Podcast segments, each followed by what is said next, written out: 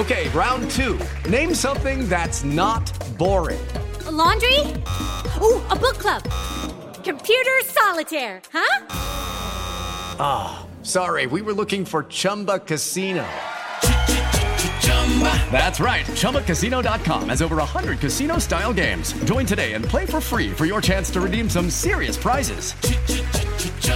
ChumbaCasino.com. No purchase necessary. Full prohibited by law. 18 plus terms and conditions apply. See website for details. Jovem Pan Morning Show vai começar. Jovem Pan Morning Show está no ar. Jovem Pan Morning Show.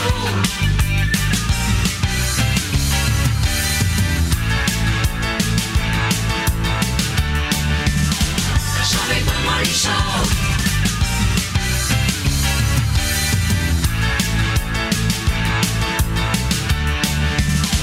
Jovem Morning Show. Fala, minha excelência! Ótimo dia, ótima sexta-feira para vocês que nos acompanham aqui na programação da Jovem Pan News. O Morning tá chegando e olha, gente, nós vamos traçar aqui, vamos trazer um assunto relativamente polêmico na manhã desta sexta-feira. Falando sério agora, eu quero entender o que vocês pensam sobre isso. Vocês, por um acaso, usam a palavra todes? Ai. E quando vocês se referem a meninos ou meninas, vocês se referem como menines e amigues, hein? Eu tô falando isso porque o Supremo Tribunal Federal derrubou uma lei estadual de Rondônia que proibia o uso dessa linguagem. E hoje, meu querido Felipe Campos, é dia de quem aqui neste Pois é, sextou, sextou e nós chegamos com tudo. Sejam bem-vindos ao Morning Show. E olha só, e hoje é o dia dela aqui do Morning Show. A musa, a musa irradiante pra lá de Perolada, Adriane Galisteu vai, vai estar aqui ao vivo com a gente, contando sobre a volta dela no carnaval, 50 anos completando esse ano, ou seja, a Adriane Galisteu loiraça aqui no Morning Show daqui a pouquinho. Gente, nós vamos falar também da quebra de sigilo do governador afastado do Distrito Federal. Vanessa Lippelt, do jornal Antagonista, vai trazer um bastidor exclusivo dessa história pra gente. O Ibanez Rocha não teria se omitido nos ataques de 8 de janeiro e a gente vai saber mais daqui a pouquinho, certo, Fê? Pois é, olha só, e ainda mais hoje, agora, daqui a pouquinho, hoje é dia de drops no Morning Show com dicas de filmes, séries e eu vou contar uma novidade para vocês, viu, pessoal? Anotem aí, porque daqui, daqui em diante vai ser com pimenta o nosso Drops. Por quê? Porque toda semana estarei contando fofocas e bastidores da televisão, inclusive dos famosos. E olha, gente, os presidentes Lula e Joe Biden nos Estados Unidos se reúnem hoje à tarde. O que, que a gente pode esperar desse meeting, já que nós vamos falar em inglês, certo? O que, que nós podemos esperar dessa call? Nós saberemos muito mais. E tem também, gente, o Rasta. Vocês conhecem o Rasta? Já ouviram falar do Rasta? Ele Dá uma ligada aqui. no estilo do Rasta. O nosso querido João Rasta Nogueira vai estar com a gente ao vivo aqui para comentar as notícias do dia. E nós vamos falar também, Fê, de Rihanna, na grande final da temporada Oba! da National Football League, o maior evento esportivo dos Estados Unidos. E a nossa hashtag, meu querido Felipe Campos, Claro. o Elton John deste programa, é com a musa, certo? Pois é, claro, a gente não poderia deixar de homenageá-la, então sobe e use sem moderação a hashtag Galisteu no Morre. Use e abuse sem moderação. Muito bem, gente, nessa sexta-feira, uma semana do carnaval, a gente começa o Morning Show com spoiler do que foi o The, Master, The Masked Singer Brasil. A história é a seguinte, né, Fê? A terceira temporada do The Masked Singer Brasil trouxe uma novidade para que ocorra uma certa interatividade no programa, né? Um quiz no qual o público dá palpite sobre a identidade do mascarado eliminado no dia, né? Conta pra gente. Pois é, olha, é o seguinte: o internauta pode escolher entre oito nomes na enquete, que também é exibida na TV, bem na tão esperada hora do quem é você, quando é revelado, inclusive, ali quem está por trás da fantasia, por debaixo da fantasia. Só que esse spoiler estraga completamente a surpresa da revelação e tira a maior parte da graça do programa. E é verdade, né? Porque a gente gosta de saber no final. Já fica subentendido que algum daqueles oito, oito famosos está por trás da fantasia. Tanto que no quiz não está presente no The Masked Singer Brasil de outros países. Ou seja, abrasileiraram o The Masked Singer Brasil E vocês viram o que aconteceu, né? Estão entregando todo mundo. Apesar, inclusive, pessoal, tem spoiler hoje para vocês, porque eu já sei dos três finalistas que foram. A final foi gravada ontem e eu já sei quem são os três finalistas, óbvio, né? É, Então, você já sabe, e aí uma dúvida que eu tenho é: você não vai contar? Já pode contar? Não sei. Olha, é o Galo, a Abelha e a Vitória Regia. Olha que interessante O Galo foi trio. eliminado. O Galo foi eliminado. Ficou a Vitória Regia e a Abelha para o final. Então, quer dizer, a disputa ficou entre a Abelha e a Vitória Regia. Muito bem. Gente, deixa eu só dar um recado rápido aqui pra você. Hoje o programa vai ser um pouquinho diferente. Eu tenho um recado importante. Ontem foi comemorado dois anos do lançamento do curso Touro de Ouro. E para celebrar isso, a nossa New Cursos está te dando o cupom Viva Touro de 20% de desconto em qualquer um dos cursos do nosso queridíssimo Pablo Spire, o Vai Tourinho. Nos cursos você pode aprender a identificar as marés que movem o mercado, entender a economia ao redor do mundo, o funcionamento dos sistemas econômicos e também o impacto de acontecimentos nos mercados financeiros. Tudo isso em mais de 53 aulas. São mais de 12 horas para você aprender a falar de igual para igual com o seu assessor de investimentos. O que, que você está esperando? Acesse agora mesmo newcursos.com.br e utilize o cupom para garantir o desconto. E eu vou repetir aqui o cupom para você. Viva Toro para garantir 20% de desconto válido em todos os cursos Toro de Ouro. Aproveite essa oportunidade e se junte aos milhares de alunos que já aprenderam a montar a sua própria carteira de investimentos. Aproveita também e segue a Nil no Instagram com newcursos para não perder nenhuma novidade. Muito bem, meu querido Felipe Campos, você pode me ajudar numa coisa aqui? Pois não. Só uma coisa rápida. Pode apresentar a nossa bancada de hoje? Claro, Por favor. Olha querido. só. Ali na ponta, a, a musa desse programa, o afacado. Bom Seja dia. bem-vinda, sempre bonita, elegante e sincera. Mano Ferreira, o nosso nordestino paulistano, sempre com a sua contundência, enfim. E olha só. O nosso Detona Ralph. E o Pedro Menegon, estreante nesse sofá. Olha que beleza. E olha, Você achou ele muito- bonito, né, Fê? Ele é, mas ele, ele é um rapaz muito bonito. Ele parece o elegante. Edward Sincero Crepúsculo. Também de hoje, né? E olha lá no nosso telão, o nosso Xandão. Muito bom. Nosso Xandão maravilhoso. Muito bem. Ô Pedro, tudo bem, cara? Seja muito Tudo bem-vindo ótimo, aí. Você tá um pouco tenso? Não, na verdade, tô tranquilo. Tá tranquilo? Tô tranquilo. Isso é, É, um melhor bom você não sinal. ficar. Muito bem. Turma, o que, que a gente faz agora, minha querida Fernandinha? Olha só, vamos falar de um assunto que está dando muito o que falar. Após a decisão do presidente Lula de revogar os decretos para regulamentar a venda e a autorização para a posse e o porte de armas de fogo, o serviço de blindagem de carros do país ficou travado. É o chamado revogaço que derrubou as regras que regulamentavam o serviço de blindagem. Sem essas normas, algumas empresas tiveram que parar as atividades, o que gerou muitos prejuízos econômicos. Agora, gente, a última atualização da Associação Brasileira de Blindagem é que o serviço vai começar a ser normalizado parcialmente. No momento, a retomada está mais focada aqui no estado de São Paulo. Deixa eu colocar o nosso Alexandre Borges aqui para entender um pouco mais esse tema. Obviamente, Ale, que a nossa grande audiência, talvez ela não tenha esse conhecimento de blindagem de veículos. Mas isso é uma consequência daquele revogaço do Lula em relação às armas que deixou praticamente o exército sem saber o que fazer nessa história, né? Como é que a gente vai resolver essa, essa, essa crise, esse problema aí? Você vê, né? O assunto é blindagem de carro, você já chama o carioca, né? É engraçado isso. Claro, lugar Eu de fala. Eu senti uma cariocofobia aí na história, mas.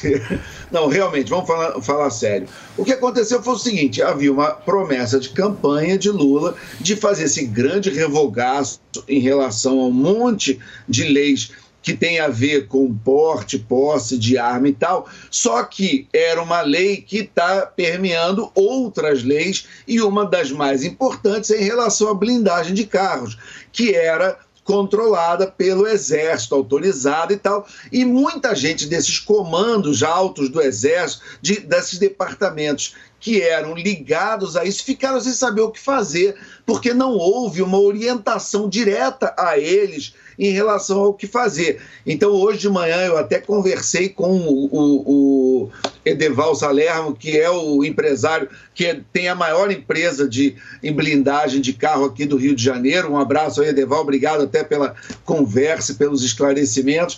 E ele estava me explicando, inclusive, que o setor todo foi pego de surpresa e é, é, a coisa foi tão caótica que, por exemplo, na interpretação da direção dessa área em São Paulo, acharam que não tinha nada a ver e continuaram é, é, é, blindando como se nada tivesse acontecido. Aqui no Rio de Janeiro, como a interpretação foi diferente, aqui no Rio de Janeiro parou tudo, parou de blindar. Então nós estamos nesse vazio aí, nesse vácuo legal, e nós precisamos então com muita urgência que o poder público se posicione e diga, afinal, é para parar de blindar, não é, quem é que pode, quem que autoriza, quem, que, quem não autoriza, porque o Brasil blinda mais de mil carros por mês. É um mercado enorme, é muita gente que, que hoje está meio perdida, sem saber se pode, se não pode.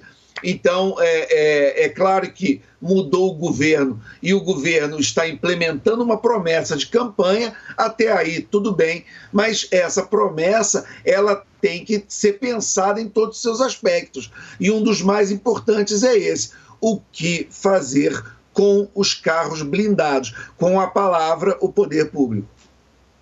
Até porque a blindagem de veículo é uma, inclusive uma questão de segurança. Eles estão revendo essa questão da segurança? Não, é que eu acho, na realidade, sendo muito sincero sobre esse caso, eu acho que o Lula não leu direito o que, que ele estava assinando. Eu acho que foi não sabia, não sabia que teria isso como consequência e agora tem esse pepino para resolver. Pelo menos é, é, é, a sensação, não sei se Eu não acredito essa nessa sensação. inocência do Lula ah, e da acredito. sua equipe. Não é inocência, isso é eu é incompetência. Realmente... Exato, é então, é atrapalhada. É, mas é eu não acredito tanto nessa inocência, porque quando você para para conversar com outras pessoas, é, tem muita gente que está sentindo, que tem essa, essa sensação de que a criminalidade está aumentando. Por quê? Quando o Lula ele vem com um discurso de que ele ataca a polícia, é, ele ataca a pessoa que quer ter direito e acesso a uma arma, ele está afrouxando para que os bandidos tomem conta de, de tudo. E o, que, e, e o que a gente sente né, em conversas é que as pessoas elas estão mais inseguras mesmo. E aí quando você tira, é, é, é quando, você, quando você revoga um, um decreto que foi aprovado e que não é tão fácil assim tirar uma arma, né? Você passa por vários, por vários processos, enfim. E ele simplesmente revoga porque ele tem uma birra com o, o, governo, o governo passado. E aí, nessa birra que ele tem, ele espirra para todas as, as outras coisas, inclusive na, na blindagem dos carros. Uma questão aqui que eu queria trazer é por que, que o Lula anda com, com carro blindado, por que, que o Lula anda com, com segurança armado e as, e as pessoas elas não, não podem ter acesso a isso. Pois é, eu acho que uma coisa importante é que esse debate, que é uma questão muito séria de segurança pública, tanto a questão do armamento como a questão da blindagem, que é um mercado muito importante, e, e no caso da blindagem, não gera efeito não gera dano para ninguém. Né? Você blindar o seu carro não coloca ninguém em perigo. Enquanto o debate das armas é um pouco mais complexo, a gente pode discutir sobre as consequências não intencionais do, do aumento da circulação de armas. Isso é uma questão, é, um debate acadêmico importante sério, mas que infelizmente está contaminado pela, pela guerra cultural, pela polarização. Então, isso virou uma pauta do Bolsonaro e o Lula, por conta disso, vira imediatamente contra. E a gente sabe que, na realidade, o debate tem muito mais sutilezas. Né? Existe diferença entre o porte em zona urbana e zona rural, existe diferença entre calibres de arma, e então é, é muito mais uma questão que, infelizmente, está capturada pela superficialidade do populismo e da polarização legislação entre lulismo e bolsonarismo e isso acaba afetando Mas é, isso é toda uma a questão sociedade. de liberdade individual, né, mano? Acho que a gente não pode Exato. colocar uma pauta tão importante quanto essa é, falando, ah, não, o, o Bolsonaro usou isso porque ele queria ser, ser populista. Eu acho que Não, é uma o- discussão o que dizendo é- é um debate- principalmente você que é, que é do Livres Sim. e que prega a liberdade individual, a Com gente tem certeza. que entender que ele trouxe pautas que diz respeito à liberdade individual. Não eram pautas Ah. é, relacionadas à, à cultura ou porque simplesmente ele queria Calma. abraçar A- essa pauta questão é muito- como, como populista. A questão do armamento é muito importante, por isso mesmo precisa ter um debate sério. Por quê? Porque alguns estudos apontam que o aumento de circulação de armas e, e depende também do tipo de calibre da arma, enfim, isso pode aumentar o número de crimes contra a vida. Então, é, o é homicídio preciso. caiu, né, no governo passado. Mas existem vários fatores, né? A gente precisa tentar isolar e entender qual é o, o efeito de cada fator sobre a política de segurança mim, pública. Para mim, o que essa história da blindagem denota é incompetência. Ah, isso com certeza. Incompetência clara. Não uma sabe. atrapalhada, Quiseram né? fazer a primeira ação já para dar aquela lacrada, para falar, ó, Hum. estamos revogando tudo que o Bolsonaro fez e tal, e não faziam a menor ideia que ia resvalar na blindagem. Acho que é foi, o que eu, eu, acho. acho que assinaram depois do vinho. Eu Essa é a acho. grande Pode ser verdade. também, pode ser. Né? Tipo, ah, vamos Bom, mas a gente vai continuar acompanhando essa retomada parcialmente da blindagem de veículos aqui no nosso país. E olha, gente, o relatório da quebra de sigilo do celular de Ibanês Rocha está apontando que o governador afastado do Distrito Federal recebeu relatórios e mensagens de áudio do ex-secretário de Segurança interino Fernando de Souza Oliveira, garantindo que não havia risco nenhum de manifestações violentas no dia 8 de janeiro. A gente vai falar agora, ao vivo, com a Vanessa Lipelt, do nosso portal Antagonista, que tem uma apuração importantíssima para passar para a gente. Tudo bem, Vanessa? Seja bem-vinda. Bom dia, bom dia, muito obrigada. Então, ontem nós tivemos acesso aos dados né, que foram disponibilizados pelo Supremo Tribunal Federal referentes à quebra do sigilo do celular, dos celulares, né, do governador afastado Ibanês Rocha. E ao que tudo ali indica, que nós pudemos ter acesso, lendo todas as conversas, né, que as conversas que foram disponibilizadas ali, elas começam no dia anterior, né, no dia 7. Então, nós temos uma primeira tentativa de contato com o ex-secretário do, Ander, do ex-secretário Anderson Torres com o governador afastado. É, e aí, nesse contato, ele manda o telefone do secretário interino, do Fernando. Então, aí a gente começa já a, a, a acompanhar essa troca de mensagens entre Ibanês e o Fernando de Souza, que foi quem substituiu o Anderson Torres, né? E o que, que a gente percebe? Todas as mensagens, uh, elas começam desde a manhã do dia 8.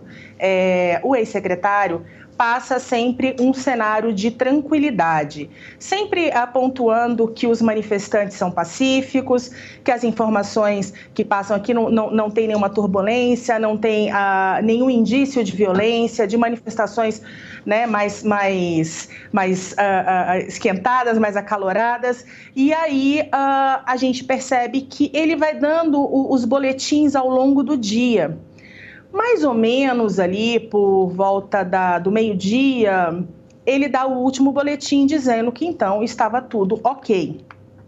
O que, que acontece? Por volta das 16h25, então, o governador, o governador afastado, Ibanez Rocha, recebe uma mensagem da ministra, da presidente do Supremo Tribunal Federal, ministra Rosa Weber, então, alertando: invadiram o Congresso. E logo em seguida, então, vem uma mensagem do ex-secretário interino, do Fernando, para o governador, e pela primeira vez ele dizendo então que a situação é muito crítica, né? Eu tenho até aqui o, o, o, a troca de mensagens aqui em mãos, eu vou ler só um trechozinho, né? Governador Ibanês, a situação está bem crítica aqui, eu queria ver com o senhor o acionamento da Força Nacional e talvez do Exército. É, porque, assim, estamos monitorando um grupo que eles estão chamando mais gente para poder invadir os locais. Então, é apenas às 16h39 que o governador afastado Ibanez Rocha recebe a primeira informação de que os, a manifestação ela tinha então se tornado um ato violento. Ela tinha, eles tinham invadido o Congresso e então vem o pedido do, do secretário. O que, que isso mostra? A gente mostra que o governador, desde a da véspera, ele vem sendo informado, abastecido com informações de que a situação estava toda sob controle. E aí nós nos perguntamos, né? Quem abastecia o secretário, o ex-secretário interino de segurança, com essas informações que ele repassava ao governador? A gente tem hoje aqui também a, a, a informação da quebra de sigilo uh, de policiais militares que mostram que o tenente o tenente coronel Jorge Henrique, ele por cinco vezes alertou no grupo de fusão, que é um grupo da, da segurança pública aqui, aqui do DF, ele alertou por cinco vezes né, sobre a possibilidade do, da manifestação escalar para uma coisa mais violenta. E a pergunta é: por que, que essas informações então não chegaram até o secretário? E se chegaram, por que o secretário passava essas informações, uh, uh, essa contra-informação ao governador afastado Ibanez Rocha? Então, quando a gente faz a leitura, a percepção que nós temos a princípio, e só as investigações vão poder comprovar se a nossa percepção é correta ou não, é de que, sim, o governador não se omitiu durante o, o dia 8 de janeiro e que ele teria agido de acordo com as informações que recebeu, informações erradas até às 16h39. Muito bem, Vanessa, obrigado pelas suas informações. A Vanessa do portal Antagonista trazendo um bastidor importante aí nessa história toda envolvendo os atos de 8 de janeiro. Muito obrigado, querida. Qualquer coisa, aciona a gente por aqui. Vamos conversar a respeito disso. Dá para a gente acreditar numa possível inocência de Ibanez Rocha depois desse bastidor?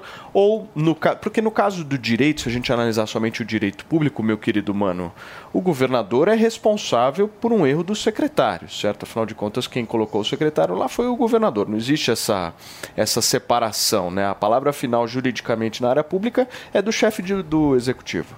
Pois é, eu acho que essa situação mostra como é importante aprofundar a investigação. A gente precisa saber de onde vem a informação errada, há quanto tempo havia ou não algum tipo de condescendência por parte das forças de segurança com os extremistas que fizeram os atos de 8 de janeiro para poder ter um conjunto é, de evidências mais robusto que nos permita é, chegar a alguma conclusão sobre a postura do governador, não apenas no dia, mas de forma continuada. Ou seja, era possível o governador é, ter conhecimento prévio sobre é, um, uma possível leniência da, das forças de segurança sob seu comando com os é, extremistas sim ou não?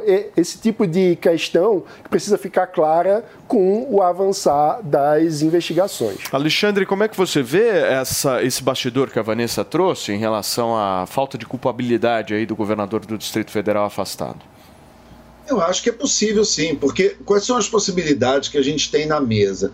A gente tem a cumplicidade do governador, o governador está ativamente participando da tentativa de golpe de Estado, o que me parece improvável, não, é, não me parece que é o caso, mas você tem a possibilidade dele, no mínimo, ter escolhido mal o seu secretário de segurança que foi Anderson Torres, que está na cadeia. Anderson foi muito avisado, isso toda a imprensa deu, todo mundo sabe. Quando ele escolheu Anderson Torres, todo mundo disse: não faz isso, não escolhe. Ele insistiu e essa conta é de Ibanês Rocha. Eu não estou dizendo que ele fez isso de maldade, porque ele imaginava que alguma coisa ia acontecer. Não, pode ter sido por incompetência, omissão, boa-fé, negligência. Ok, o motivo as investigações vão mostrar, mas no mínimo ele foi descuidado ao escolher é, é, Anderson Torres como secretário de segurança.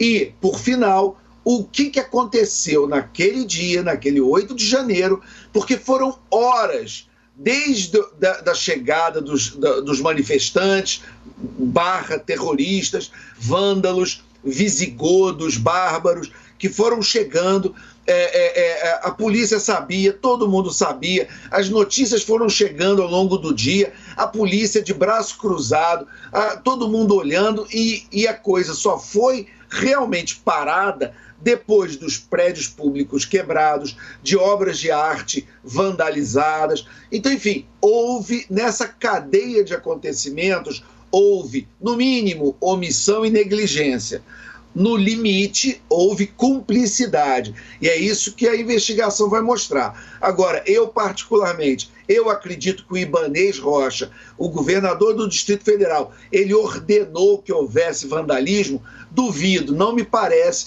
que tenha sido isso. Me parece muito mais que ele tenha sido levado a isso, a, a, a ter sido omisso por ele ter recebido informações incompletas, enviesadas, que levaram ele ao erro. Isso não isenta ele de culpa, mas isenta ele de dolo, que é uma coisa diferente.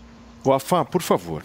Não, queria só aproveitar uma fala do Ale que ele chama esse ato de uma tentativa de um golpe de Estado, pelo amor de Deus, né? A gente sabe que tem uma parcela minúscula que estava ali, que, enfim, são vândalos e que devem, que devem pagar por isso, mas falar que essa parcela minúscula ia dar um golpe de Estado, não, não dá, né? Eles não têm essa força. Eu deixa eu só, peraí, peraí, posso concluir? Deixa eu, só, deixa eu só colocar aqui posicionamento absolutamente claro nosso. O Brasil no dia 8 de janeiro, sofreu uma tentativa de golpe de Estado.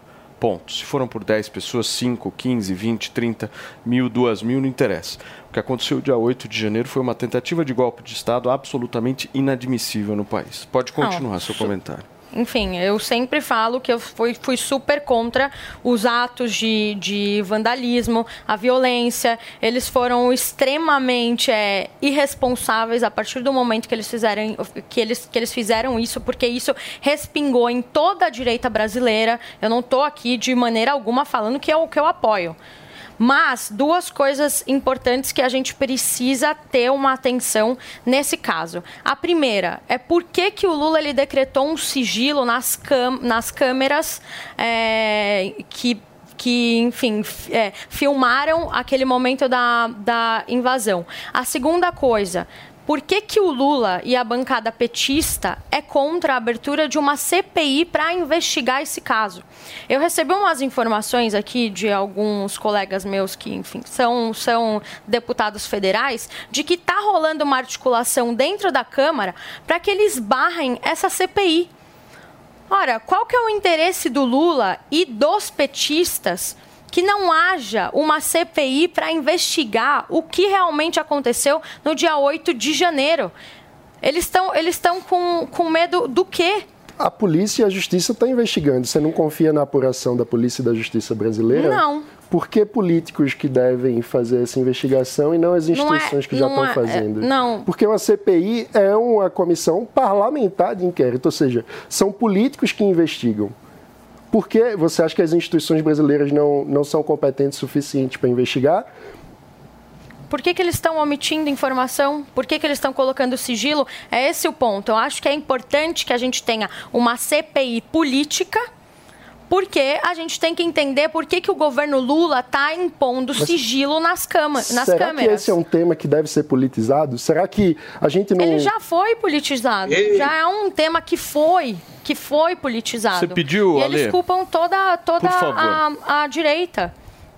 Eu, eu pedi eu pedi porque, assim, em primeiro lugar, eu acho que toda investigação tem que ser feita. Agora, o instrumento da CPI foi ridicularizado, desmoralizado quando a CPI da Covid foi engavetada, com um milhão de coisas foram descobertas lá e foram colocadas na gaveta do seu Augusto Aras, e a CPI do MEC, onde se trocava barra de ouro por dinheiro do MEC, também foi adiada e não foi feita. Quem gosta de CPI por uma ordem, no mínimo, cronológica. Vamos o, é, é, pegar o relatório da CPI da Covid e vamos culpar quem apareceu lá como culpado, vamos fazer a CPI do MEC, porque não tem nada com mais prova do que aquilo, do que tinha dinheiro ali é, é do Ministério da Educação que estava sendo trocado por propina, por, por aqueles pastores Todo mundo sabe disso, está na cara, e aquilo também. Então não sei por que agora essa CPI específica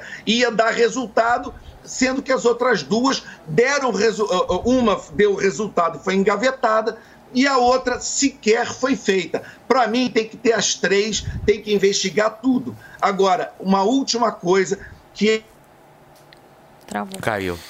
Ó, Olha só onde é que travou com ele. Exatamente. Sem É, de meditação. Tá desesperado. Fala, Lê, agora voltou. Tá desesperado, Agora- ó. Agora, tem, tem um exercício que eu faço aqui todo dia de calma e de meditação, é? porque eu não quero brigar, principalmente com a UAFA, que é uma graça, que eu me dou muito bem. Ah, eu- eu- por favor, UAFA, eu não quero brigar com você. Não mas quer, assim, mas ele vai brigar. é- Ele vai brigar comigo porque ele tá falando meu nome errado. É o Afá. UAFA, então eu já comecei errado, me perdoe, e eu Ai, espero que que, seja a graça, única coisa não. errada. Eu espero que seja a única coisa que é errada que eu fale sobre você. Mas assim, essa história de generalizar o bolsonarismo como direita, eu sou uma pessoa de direita, eu sou um conservador, eu nunca tive uma conta é, é, é, bloqueada em, em- em- em rede social, eu nunca respondi inquérito de fake news, eu não sou investigado, nem eu, nem ninguém que eu conheço de todo mundo que lutou contra o PT dentro da lei. Então, assim, por favor, é, é, é, eu tenho que evidentemente, eu não quero cancelar os bolsonaristas, eles defendam o que eles quiserem.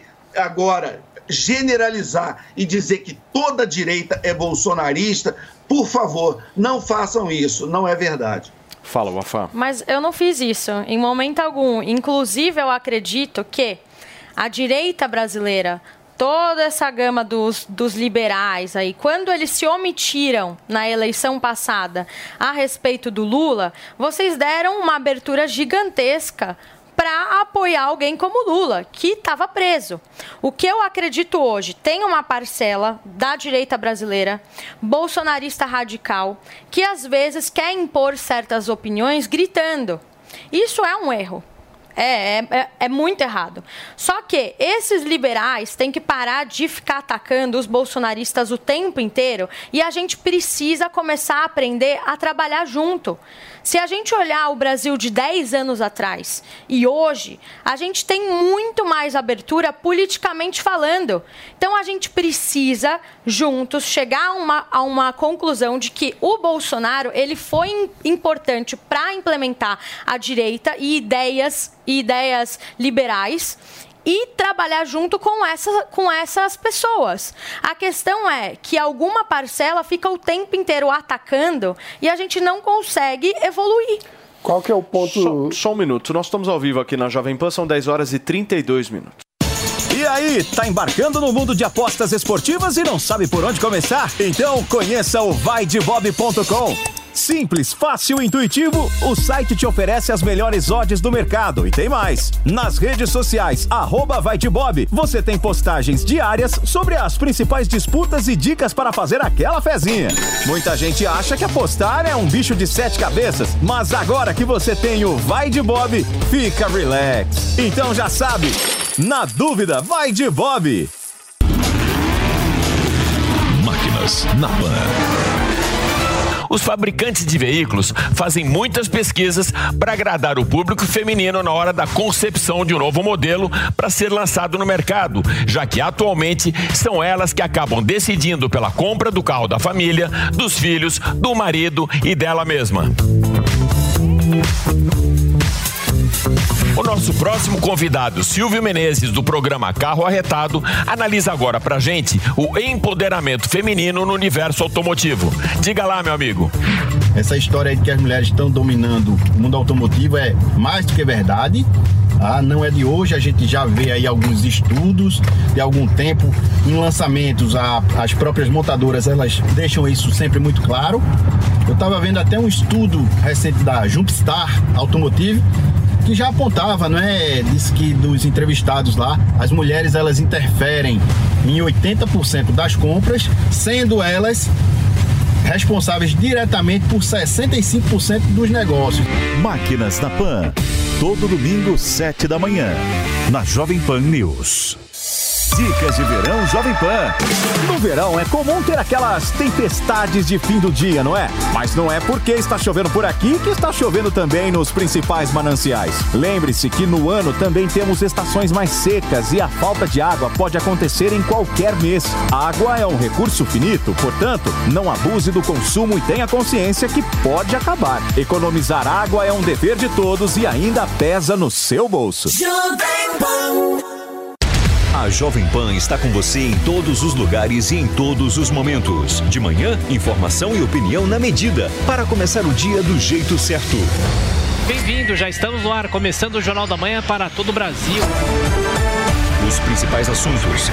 A notícia de última hora. Uma frente fria chegou ao Rio de Janeiro. E aquilo que mexe com a sua rotina. Até o momento, o engarrafamento. Tudo passa pelo microfone da Pan. A Jovem Pan está com você o tempo todo, com som e imagem. De Brasília, Luciana. Certo, Popeta, como é que foi a conversa com o Marcelinho? Do Rio, Rodrigo Viega. Viu só? Acesse jovempan.com.br, baixe o aplicativo da Panflix e se inscreva em nossos canais no YouTube. Jovem Pan News.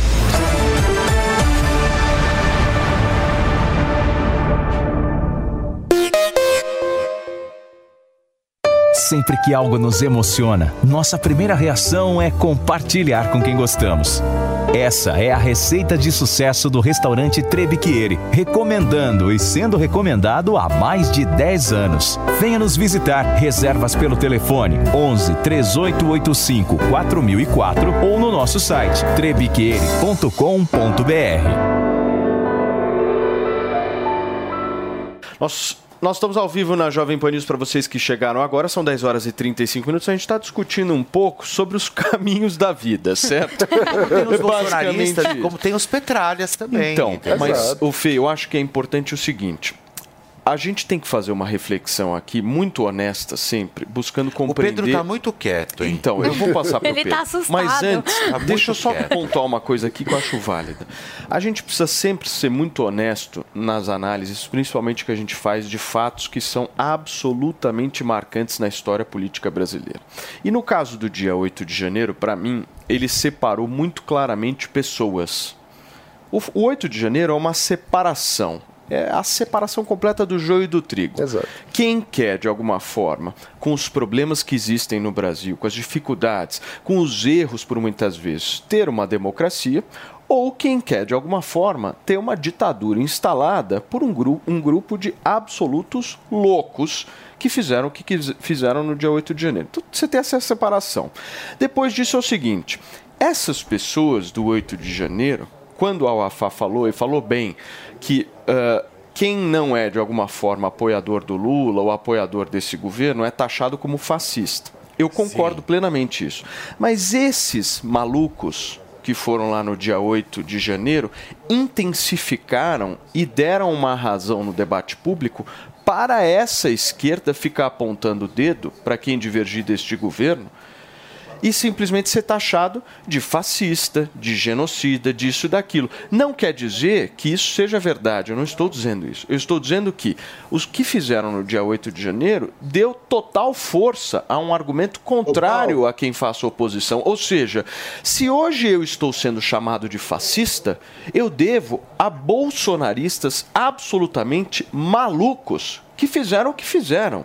E que foram alimentados Essa por uma é a narrativa verdade. extremista do próprio presidente da República. Ou seja, eu sou um fascista hoje graças a um louco que foi invadir os prédios públicos, ou seja, esses caras têm que ser responsabilizados, porque esses caras destruíram o conceito de direita. Destruíram, fizeram com que a esquerda se apossasse justamente de uma narrativa dizendo o seguinte: olha, a direita é isso aí. Isso é a direita. E conseguiram. Agora vocês vão falar assim: tem oposição ao governo Lula hoje? Existe algum tipo de oposição? Tem nada. Lógico Por que quê? não. Porque esses caras do dia 8 de janeiro destruíram o conceito de direita. Agora, o que, que eu acho que a gente tem que fazer? A gente agora, de todas as formas, e quando eu me refiro a gente, eu sempre procuro ser muito honesto em relação a isso, porque eu me considero um cara de centro-direita. Sempre falei isso. O famoso sapatênis, podem falar o que quiser, mas eu não concordo, eu não concordo com as políticas do PT. Mas, ao mesmo tempo, por não concordar com as políticas do PT, eu não posso passar pano em absurdos que o bolsonarismo fez. Porque se eu fizer isso, eu estou fortalecendo em gênero, número e grau todos os absurdos que o PT vai fazer, porque ao longo desses quatro anos que a gente vai ter de governo petista, a gente vai ter a memória do 8 de janeiro o tempo inteiro sendo lembrada e dizendo: olha, vocês estão aí fazendo oposição, é por conta do 8 de janeiro. Olha aí esses caras. Esses caras é da turminha do mal. Então, se nós, que de alguma forma estamos querendo fazer uma reconstrução, porque eu acho que esse é o ponto. Há uma necessidade de reconstrução da oposição. A primeira coisa que nós temos que fazer é separar o joio do trigo. Porque se a gente não fizer essa separação, meu amigo, esquece você vai ser taxado de fascista e vou ser muito sincero, esses caras que invadiram os prédios públicos são fascistas. Perfeito, Paulo. Perfeito. São fascistas. É, entregaram o Brasil inteiro, São fascistas. né? Só que eu não Entregaram vejo o Brasil Lula e o inteiro. Bolsonaro como Esse é o meu antagonistas. ponto, entendeu? É, Eu Eu, não acho que a gente assim. tem que um- se despir um pouco dessa, dessa ode, entendeu? A políticos, dessa coisa maluca e tal, e partir para um papo um pouco mais sério. Aí você vai falar, ah, mas vai ter resultado prático em pouco tempo? Não vai, vai demorar. Mas entenda o seguinte, o 8 de Até janeiro... porque o 8 de janeiro entrou pra destruiu história, né? A direita brasileira. Eu acho que um ponto Esse é importante ponto. também, Paulo, é refletir como nós chegamos. Na escolinha, as crianças vão aprender no dia 8 de janeiro, entendeu? Mas é E eu acho que que um vão ponto aprender, só que não vão importante é a aprender sobre refletir o que aconteceu quando o Temer assumiu. Sim, não, mas assim, E desculpa, queimaram o ministério O Temer, o Temer e tal. assumir. A é- esquerda é, foi o lá que e dá mais o mídia? O ministério Temer também. assumir, o que é mais interessante? O Temer assumir ou o ato fascista do dia 8 de janeiro? Pois é, eu acho que um ponto muito importante da gente refletir é como nós chegamos a essa situação em que uma turba de malucos ensandecidos se sentiu empoderada a ponto de invadir as principais os principais prédios públicos da- do Estado brasileiro. Como nós chegamos? E é, na minha avaliação, a gente não pode ignorar o fato de que nós tivemos uma liderança do campo político por parte de um político que, no momento de auge, fez culto de um torturador. Deixa eu só passar para o Ale para a gente fechar esse assunto que ele havia me pedido. Por favor, Ale. Não, eu só pedi para fazer o seguinte: a gente já fez isso. Quando a esquerda estava no poder, lá nos primeiros governos Lula, quando meia dúzia de esquerdista maluco fazia quebra-quebra, o que, que nós da direita fazíamos? Olha aí, a esquerda toda é assim, a esquerda é toda jacobina, a esquerda é toda é, é, do quebra-quebra e tal. Agora nós estamos provando do nosso próprio veneno. Então, nós estamos, infelizmente, aprendendo que todo lado ideológico tem maluco. Então, que sirva de lição para todos nós, para que a esquerda cuide dos malucos deles e nós cuidemos dos nossos malucos. Muito bem, gente. São 10 horas e 42 minutos para vocês que nos acompanham nesta sexta-feira, ao vivo aqui na Jovem Pan News. E o homem chegou, meu querido Felipe Chegou! Ele chegou para alegrar a nossa manhã O homem e da chegou. nossa audiência, dos telespectadores e dos ouvintes. Ô Andrade, deixa eu te falar um negócio. Esse produto que a gente lançou essa semana, o Melanvic, que é um produto específico Foi um para sucesso, manchas hein? na pele, Exato, foi um melasma. sucesso impressionante. Impressionante, cara. Paulo. Se você que está aí me ouvindo e me assistindo, por um acaso tem alguma mancha na tua pele que te incomoda, tem o manchas? Andrade e a Ervic criaram uma tecnologia sensacional que é o Melanvic, que se você passa constantemente, a mancha ela vai clareando, gente. Uniformiza o tom da pele. Tecnologia, tecnologia pura. E ontem trouxemos É. a, a, a, a que A usou o cliente, produto, exato. né? A cliente que usou o produto. É sensacional isso, Paulo. Sabe por quê?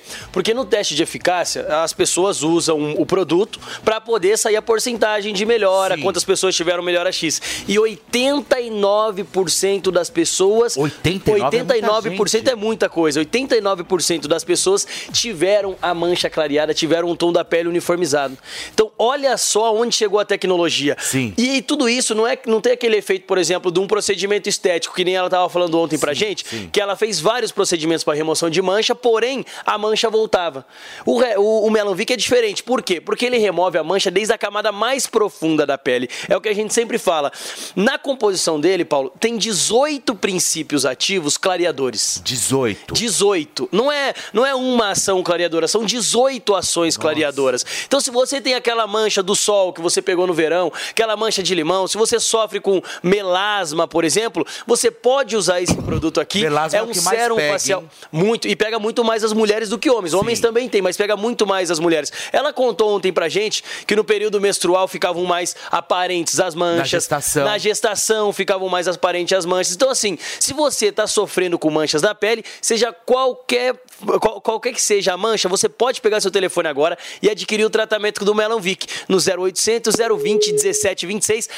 Ligação é gratuita, você pode aproveitar, já ligar no 0800 020 1726, porque a gente até cuida da- nossa pele, né, Felipe? Não, Mas às vezes uma coisa. espinha da O que as juventude, pessoas sol. não levam em consideração é que a pele é o maior órgão do corpo humano. Exato. E ela precisa ser tratada como qualquer outro órgão, entendeu? Exatamente. Sabe tá aquelas- muito dermatologista, hein, Felipe? Eu tô muito Melanvic. Eu tô- Sabe aquelas manchinhas da- que parecem Sei. em cima da mão da idade? É. Ele clareia aquelas manchas também. Então ele uniformiza tanto a- a- as manchas na mão quanto as manchas no rosto. Às vezes é muita espinha na infância, na juventude. Hoje em dia ficaram manchas, você usa, ele, ele até escama a pele. Você tem que usar um dia sim, um dia não na primeira semana, justamente por conta Daquela disso. Então, escamação. é, é um produto, gente, sensacional, Não, é que vai uniformizar o tom da sua pele e vai deixar você com a aparência muito mais Esse bonita é sem bom, mancha. hein? É. Sensacional. produto é E tem que ligar. Ácido felúrico, Exato. ácido glicólico, ácido mandélico, alfarbutin, ginisteína, nano-TPG2,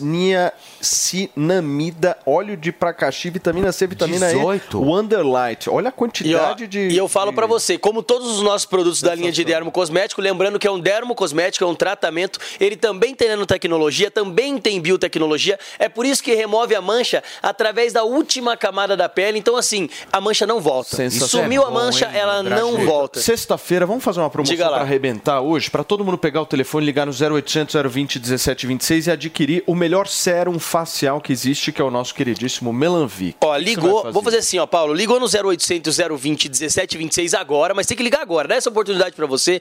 Tá olhando no espelho e não tá gostando dessas manchas? A hora é agora. Por quê? Vai pagar só a metade do preço, Paulo. 50%. 50% de desconto no tratamento do Melanvic. Então levou o tratamento, garante metade do preço só, você só vai pagar metade e vai levar dois brindes pra casa. Não era pra dar hoje o Melanvic Caps, Tá. mas eu vou disponibilizar pra ir 100 primeiras pessoas, Paulo. Tá. Além da metade do preço, vai levar o Melanvic Caps e a caixinha de som, né, Felipão? Pois é, olha só, você vai adquirir o seu Melanvic hoje e aí você ainda vai levar a caixinha de som E o Melanvic e o Caps. Melanvic em, Em cápsula, cápsula. justamente para tratar de dentro para fora. Você vai dar quanto tempo de promoção? Ó, Paulo, os 100 primeiros vão levar os dois brinks e eu vou manter 10 minutinhos essa promoção, viu? 10 minutos. Vamos arredondar até as 11 horas. Hoje é sexta-feira, último dia da 10 semana. horas e 47 até as 11 horas, quem ligar no 0800 020 1726 e adquirir o tratamento do Melanvic paga metade do preço e leva dois brindes, o Olha Melanvic cápsula para remover de dentro para fora e também a nossa caixinha de som Bluetooth à prova d'água, gente. Então aproveita, sexta-feira 0800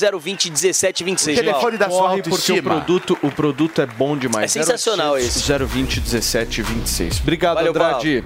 E olha, gente, o presidente Lula se reúne hoje com o presidente norte-americano Joe Biden. A, rep- a nossa repórter Luciana Verdolin traz os detalhes dessa agenda. Quem é que está acompanhando Lula nessa viagem e os principais compromissos, né, Lu? Bom dia. Bom dia, Paulo. Bom dia a todos. Olha, Lula chegou aos Estados Unidos ontem, no final do dia. Hoje tem uma agenda cheia. Representantes do Partido Democrata, deputados e senadores serão recebidos pelo presidente Lula. Ele tem também encontro com sindicalistas norte-americanos e, no fim do dia, será recebido pelo presidente norte-americano Joe Biden. Vale ressaltar que estava, inclusive, prevista inicialmente uma entrevista coletiva de Lula hoje de manhã, mas essa possibilidade saiu da agenda. Vários assuntos estão na pauta da, da, das reuniões que Lula vai estar tendo lá nos Estados Unidos. Entre os ministros que o acompanham, vale ressaltar o ministro da Fazenda, Fernando Haddad, a ministra do Meio Ambiente, Marina Silva, e da Igualdade Racial, Aniele Franco. O que, que o presidente vai levar para esse encontro? A necessidade de discutir questões climáticas, a defesa da democracia, a questão dos indígenas e a imprensa norte-americana traz inclusive a informação de que os Estados Unidos também vão fazer doações para o chamado Fundo Amazônia. Recentemente a gente viu a Alemanha anunciando cerca de um bilhão de reais para ações de preservação da floresta amazônica. O Fundo Amazônia estava suspenso por conta de desentendimentos dos países doadores e do governo anterior e a expectativa a partir de agora é de que essas ações, essas doações sejam retomadas, ações que deverão ser implementadas lá na região, inclusive de desenvolvimento sustentável. A Alemanha, ela anunciou inclusive recursos que poderão ser repassados para os estados da chamada Amazônia Legal. A expectativa é saber exatamente o que os Estados Unidos estão planejando para essa questão dentro dessa discussão. O Brasil também é, é uma reivindicação antiga, Paulo, tenta garantir a, a, a, os chamados créditos de carbono, são recursos que deveriam ter, estar sendo repassados pelos países ricos aos países em de desenvolvimento, exatamente para garantir essa proteção da floresta. Muitos assuntos em discussão, Lula está aproveitando essa reunião, inclusive essa, essa viagem, para se fortalecer como um, um interlocutor importante junto aos outros países, porque toda visita aos Estados Unidos gera uma grande repercussão internacional. Então, isso está sendo utilizado com bastante é, é, é, interesse, aí, com bastante força pelo governo brasileiro. Ele só retorna amanhã aqui a Brasília. Muito bem. O Lu, e os Estados Unidos eles devem anunciar a entrada no Fundo Amazônia também, né? Sim, os recursos. É, é, a gente precisa saber agora qual vai ser o tamanho desse investimento, dessa doação e como é que vai ser feita essa, essa disponibilização de recursos. A Amazônia é uma região que precisa desses investimentos. O Fundo Amazônia tem algo em torno de 2 bilhões de reais que estão é, é, mais ou menos que bloqueados. A expectativa é de que esse desbloqueio aconteça a partir de agora. E o Brasil está querendo ser é, é, palco, né, ser destino de recursos não só de Estados Unidos, Alemanha, Noruega, mas também de outros países ricos, exatamente para ajudar nessa questão da proteção da floresta. Até por conta disso, a ministra Marina Silva está na comitiva de Lula. Vão discutir também a questão das aldeias e anomames, né, que estão passando por sérios problemas sanitários, de doenças, a questão do garimpo ilegal lá na Amazônia. Então, tudo isso vai entrar nessa questão da discussão com os Estados Unidos, sem deixar de lado, no entanto, a questão comercial, porque Brasil e Estados Unidos são grandes parceiros comerciais. Isso também, essa questão do comércio, a possibilidade até de ampliar essa relação bilateral, vai entrar na discussão de logo mais à tarde. Muito bem, Lu. Obrigado pelas suas informações. A Luciana Verdolim, direto de Brasília, atualizando o quadro aí dessa viagem de Lula aos Estados Unidos. Nós temos aqui o nosso Pedro, Pedro Menegon, Menegon, certo, Fê? Certo. Já que nós estamos falando aí da viagem de Lula para os Estados Unidos, Pedro, qual que é o impacto disso economicamente na tua visão? Como é que a Bolsa está vendo essa aproximação com os Estados Unidos? Afinal de contas, além de política, tem muita grana envolvida nessa conversa, né? Com certeza. Bom, é, primeiramente eu acho que essa sinalização de proximidade entre os dois países, ela, ela é muito positiva para o Brasil em termos de fluxo estrangeiro. Né? Eu acho que é, essa, isso é uma, significa uma, uma, virada de página aí nas relações é, exteriores é, do, do Brasil nesse, nesse quesito por conta justamente dessa questão de, de concessões dadas a pautas internacionais relevantes, como por exemplo questões do meio ambiente que estavam sendo de certa forma negligenciadas ou talvez uh, mal, mal explanadas pelo governo anterior e, e, que consequentemente vai ser um, um, um um ponto que o presidente Lula vai, vai abordar com bastante enfoque. Né? Não à toa ele, ele convidou a Marina Silva para participar dessa comitiva. Uh, além disso, é, nós já temos observado né, na Bolsa de Valores especificamente uma entrada de fluxo estrangeiro nos últimos dias bem interessante. Eu acho que esse tipo de aceno ele reforça essa entrada de capital estrangeiro, que é uma coisa que é muito bem bem bem-vinda para o Brasil né, nesse momento. Então... Muito bem, turma. São 10 horas e 53 minutos. Coloca aqui na tela, Fernandinha, o nosso querido João Rasta Nogueira, que já está conectado aqui com a gente. Músico formado pela, pela Berkeley, se eu não estiver errado. Conhece várias pessoas aí que eu também conheço. Tudo bem, João? Seja muito bem-vindo aqui, o nosso querido Rasta. Eu quero entender o seguinte, Rasta, que belo cabelo e que belo chapéu. Você deve estar usando o Hervik, né? O, Ele, o... ele usa Hervik desde 2021, na verdade. Tudo bem, Rasta? Seja bem-vindo. Tudo ótimo, muito obrigado pelo convite. Não, imagina. O Rasta, me dá um pouco da tua avaliação aí política desse atual cenário que a gente está vivendo. Lula indo viajar aí para os Estados Unidos, esse encontro com Joe Biden. O que, que você está achando? Cara, eu acho que é mais uma vez o Brasil fazendo o que o Lula disse que ia fazer, que o Brasil está voltando ao palco internacional. O que é que isso quer dizer? Quer dizer que o Brasil vai vir e vai pagar a vassalagem à nova ordem mundial que ele sempre é, foi esperado dele fazer com os governos tucanos e com os governos petistas. Como teve essa interrupção aí com esse momento, tanto do populismo do Trump como o populismo do Bolsonaro, aí o Lula tá vindo pagar a vassalagem dele pro Partido Democrata, né? Agora, se ele vai conseguir ser realmente um, um, um fantoche dessa, dessa agenda para sempre, é complicado, porque ele também tem as lealdades dele para a China e para a Rússia, né? Então, é, mas o Lula sempre teve aquele nível de cara de pau enorme de conseguir tipo jogar com múltiplos lados ao mesmo tempo. Então, eu não, não desconfio que o talento dele seja suficiente para isso, não. Ô, Rasta, mas você acha ruim essa viagem do ponto de vista político, econômico? Eu entendo desse Eu ponto de vista ruim. ideológico que você traz da agenda, né? Mas e na parte prática? Na parte prática, eu só tenho um receio: soberania nacional. Né? A gente tá chamando um monte de gringo para meter o bedelho na Amazônia.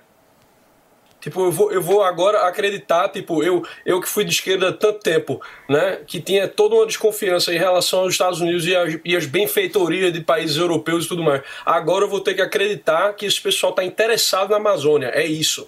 Eu não nasci ontem, né, porra? E aí, mano?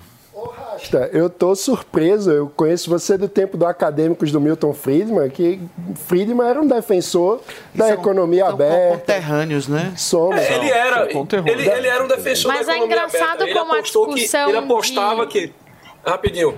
É que essa existe uma aposta liberal de que se você abre a economia é, eventualmente a política se abre né? Isso foi verdade lá no Chile mais ou menos assim. Agora vê a China o quanto que abriu a economia e o quanto que o poder do Estado só cresceu. Então assim o fato de eu fazer comédia com o nome do Milton Friedman que é um cara muito simpático tá não sei o que não quer dizer que eu endosso todas as ideias dele né Não, sim, com certeza. Mas tem um ponto que, para além da questão da abertura política, que eu concordo, essa tese do Friedman pode ser discutida, mas tem o fato de que a abertura comercial gera prosperidade aos povos. Né? A gente, com a globalização, vive um momento de crescimento econômico, graças a cada país se especializa no que faz de melhor, o aumento do comércio internacional gera riqueza para todas as partes envolvidas. Então, tem uma questão de que a vida real do brasileiro comum melhora se o Brasil tiver mais integrado à economia mundial, né? Calma, mas a Amazônia de Até um pé, certo ela ponto, né? vale mais do que a Amazônia desmatada. Isso a gente sabe. Com certeza. Só que hoje a gente tem um, um problema na Amazônia que muitas partes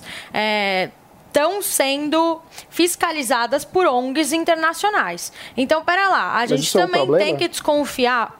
Às vezes é, porque a partir do momento que você tem uma ONG que se instaura para fazer a fiscalização disso, o próprio Exército Brasileiro não pode entrar. Mas qual o sentido? E não, entra. Isso ne- não existe. Existe. Não, o existe. território, o, o exército brasileiro. Existe é, isso. Tem, enfim, Hoje é, manda no- existe isso lá. Não. E quando a não gente vê isso. Europa e Estados Unidos com essa intenção tão forte de querer colocar tanto dinheiro ali, é porque por trás disso tem um interesse. E a gente já não sabe, a gente já sabe que existe desmatamento ilegal por, por parte de muitas empresas que são da Europa, por parte de muitas empresas que são americanas, né? Principalmente indústria, indústria farmacêutica, madeira. Isso acontece lá, lá, hoje. então, mim, para- o Lula ele tá mais abrindo as pernas do que preservando a, a, a Amazônia. E a lá. gente já tem acesso a dados de que os governos Lula e Dilma desmataram muito mais de- do, do que os governos anteriores. É, tem uma questão aí de construção da política pública, né, que a gente não pode descontextualizar. Ou seja,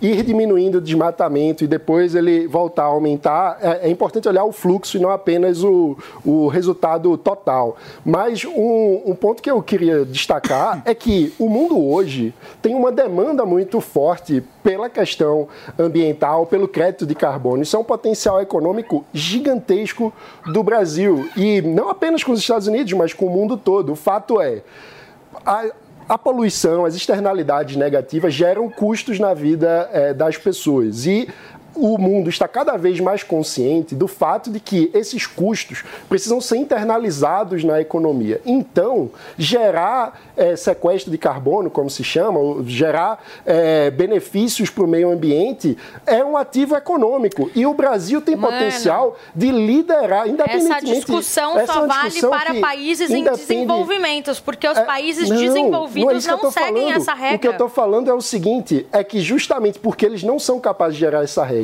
e porque há um aumento da consciência mundial, da importância do crédito de carbono, bunda. a gente precisa liderar essa pauta e ganhar dinheiro com isso. O que, que eles vão fazer, Rasta? Aí eles vão botar na nossa bunda. É, Eu quero, eu quero ver a França. Eu quero ver a França desenvolver a agricultura dela com, a- com as legislações que a gente faz, com o tipo de proteção que a gente já faz. Tá entendendo? Eu quero ver os Estados Unidos fazer a mesma Mas- coisa. Eu quero ver a, A Alemanha A mesmo, nossa a agricultura Alemanha é competitiva, a Rasta. queimar carvão. A nossa agricultura Não, é, a nossa é agricultura é competitiva. competitiva pra caralho. Isso é um milagre nosso, entendeu? Tipo, Então, é um ativo que a gente tem que cara- valorizar. Eu quero ver esses caras fazendo a mesma coisa. Esses caras vêm dar pito em como é que a gente tem que gerir a nossa Amazônia. É um ativo que a gente é tem que a gente tem valorizar. que querer, é dinheiro. A gente está preservando e precisa cobrar deles o valor do crédito de carbono que a gente gera. A gente tem potencial econômico, acho que ele pode falar. que que você acha? É um- Pedro? É um, é um Olha. dinheiro, é um dinheiro que tá Gente, parecendo o barato, né? BNDES acaba de, de suspender nove linhas de crédito para o agronegócio. Isso é bom pra ele falar. Pro agora. agronegócio, exatamente. Aí vai o Lula até os Estados Unidos Isso é falar bom pro de, Pedro de Menegon fundo amazônico. entrar no assunto. Ah, Pedrão, é com sério. você. Bom. Aquela câmera é sua, Cris. Vai lá e arrasa. É, em relação à questão do- dos créditos de carbono, eu acho que eu concordo com, com o Mano. Eu acho que a gente tem que é, tomar protagonismo sim nessa questão.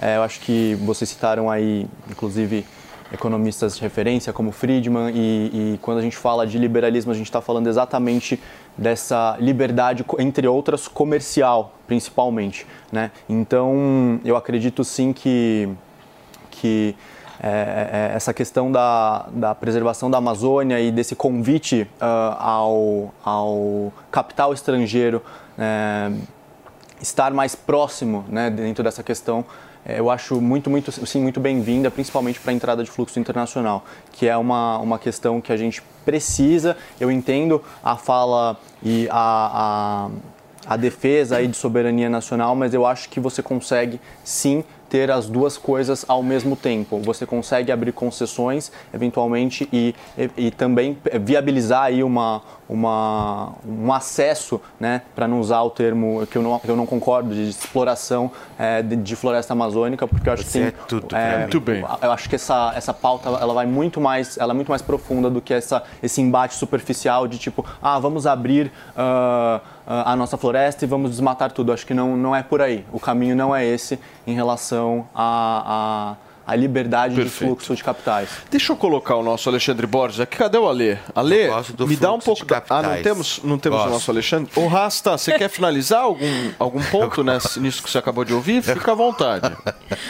Eu gosto do fluxo. Não, cara, eu continuo, Pode finalizar. eu continuo com aquela coisa. A gente não pode, entendeu? Nós mesmos desenvolvermos a nossa própria, é, é, a nossa própria maneira de se relacionar com a Amazônia. A gente tem que estar chamando o capital. É tão necessário assim esse capital estrangeiro? É um negócio que eu me pergunto. Beleza, porque é um ganho a curto prazo.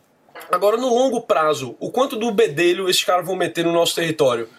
O quanto que eles vão tirar né, de, de, de riquezas na, em toca, né?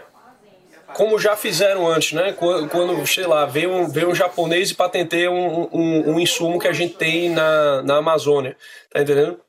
Bicho, eu não enxergo sempre com bons olhos essa coisa de tipo de ah, vamos abrir pro capital estrangeiro, legal, tal. Mas aí vem a que custo? É, é, isso, é só isso, que custo? Muito bem. Turma, são 11 horas e 3 minutos. A gente vai agora direto para a redação, porque a Paty Vidal separou o que, que é Quando destaque chega, no momento coisa nas redes boa. sociais.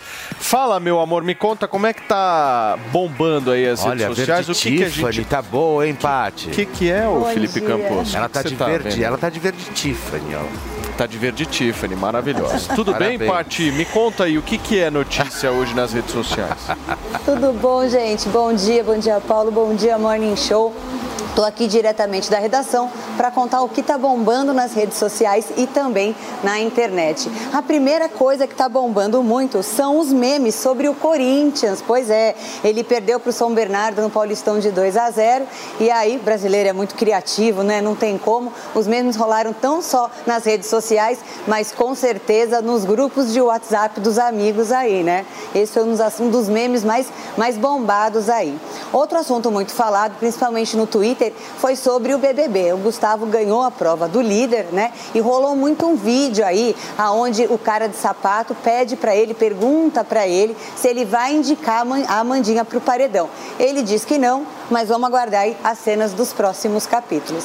E o assunto mais procurado aí nessa sexta-feira é sobre a previsão do tempo. Pois é, esse final de semana é pré-carnaval, alguns bloquinhos já começam a ir para a rua e todo mundo quer saber como é que vai ficar o tempo. Eu andei pesquisando e em todos os sites que eu encontrei tem previsão de chuva no sábado, viu, Paulo? Gente, beijo para vocês e até semana que vem. Muito bem, obrigado, querida. um beijo bom pra final você, de semana. ótimo final Você vai pro bloquinho ou não, Paty? Você vai pro bloquinho? Eu vou, lógico que eu vou, eu gosto. Tá bom. Muito bem. Você também? Eu sou o bloco. Ah, você é o bloco. A minha boca é uma fanfarra. Entendi. Queridos, eu vou fazer o seguinte. Deixa eu agradecer o nosso Pedro. Pedro, Ô, obrigado, Pedro, viu, pela tua isso, participação gente. aqui Eu que no agradeço Show. a- Volto Você- sempre. você- Desculpa você a veio num confusão. dia assim. É, você veio num dia péssimo. É. Exato. Mas você vai voltar, a Mas vai está voltar. falando pra mim que você vai voltar. É, exatamente. Turma, eu vou para um rápido intervalo comercial e na volta a gente continua a discussão por aqui. Tem a Adriane Galisteu daqui a pouquinho ao vivo. Daqui a pouco ela já tá no Estacionamento, inclusive. Mortos pelo terremoto na Turquia e na Síria já ultrapassam 21 mil. Líderes da União Europeia prometeram intensificar auxílio aos sobreviventes da tragédia. Governo e Lira reservam 3 bilhões de reais para deputados novatos. Planalto e presidente da Câmara dão aval para 219 parlamentares usarem 13 milhões de reais cada. Justiça autoriza americanas a fazer empréstimo de 2 bilhões de reais. Dinheiro será usado para manter o curso normal dos negócios e reforçar sua liquidez. STF forma maioria contra a lei que proíbe linguagem neutra em escolas. Ministros do Supremo seguiram voto do relator Edson Fachin contra a lei de Rondônia. Balão chinês podia coletar sinais de comunicação, dizem Estados Unidos. Objeto dirigido por militares do país asiático sobrevoou mais de 40 nações nos cinco continentes.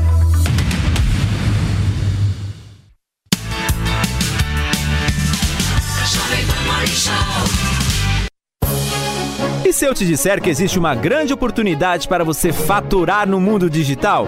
Não precisa de seguidores nem de experiência. O curso Empreendedor Digital vai te ensinar em sete módulos todas as ferramentas para trabalhar ou como afiliado ou como criador de produtos digitais. E não importa a sua profissão, você pode monetizar seu conhecimento. Garanta essa oportunidade. Acesse agora niucursos.com.br e se inscreva.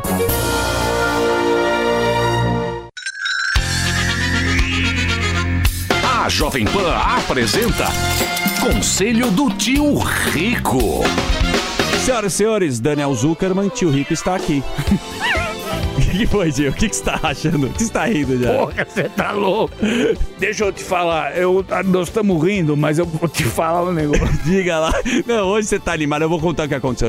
O que a gente tomou de vinho Vem hoje. cá, você comeu três profiteroles depois do, do- da carne? Não é Porra, você. o cara me come três profiteroles recheado de chocolate e, e doce de leite, Não porra. é, eu quis pegar aquele baby beef lá de tá marmorizadíssimo. Gostoso, hein? É que eu vou lá e eu gosto de tirar foto quando vê o cafezinho, ver aquela torre decorada. Sim, e o garçom sempre- entregou a conta pra quem? Pra você? Porra. Sempre pra você. E acenei pra ele, olha, depois eu passo aí e pago. Fala com a secretária. Mas é um festival, né? Parece salão quatro rodas, todo mundo para o carro chique, lá separou só G lá na frente, né, tio? Pois é, mas não tô mais andando de G.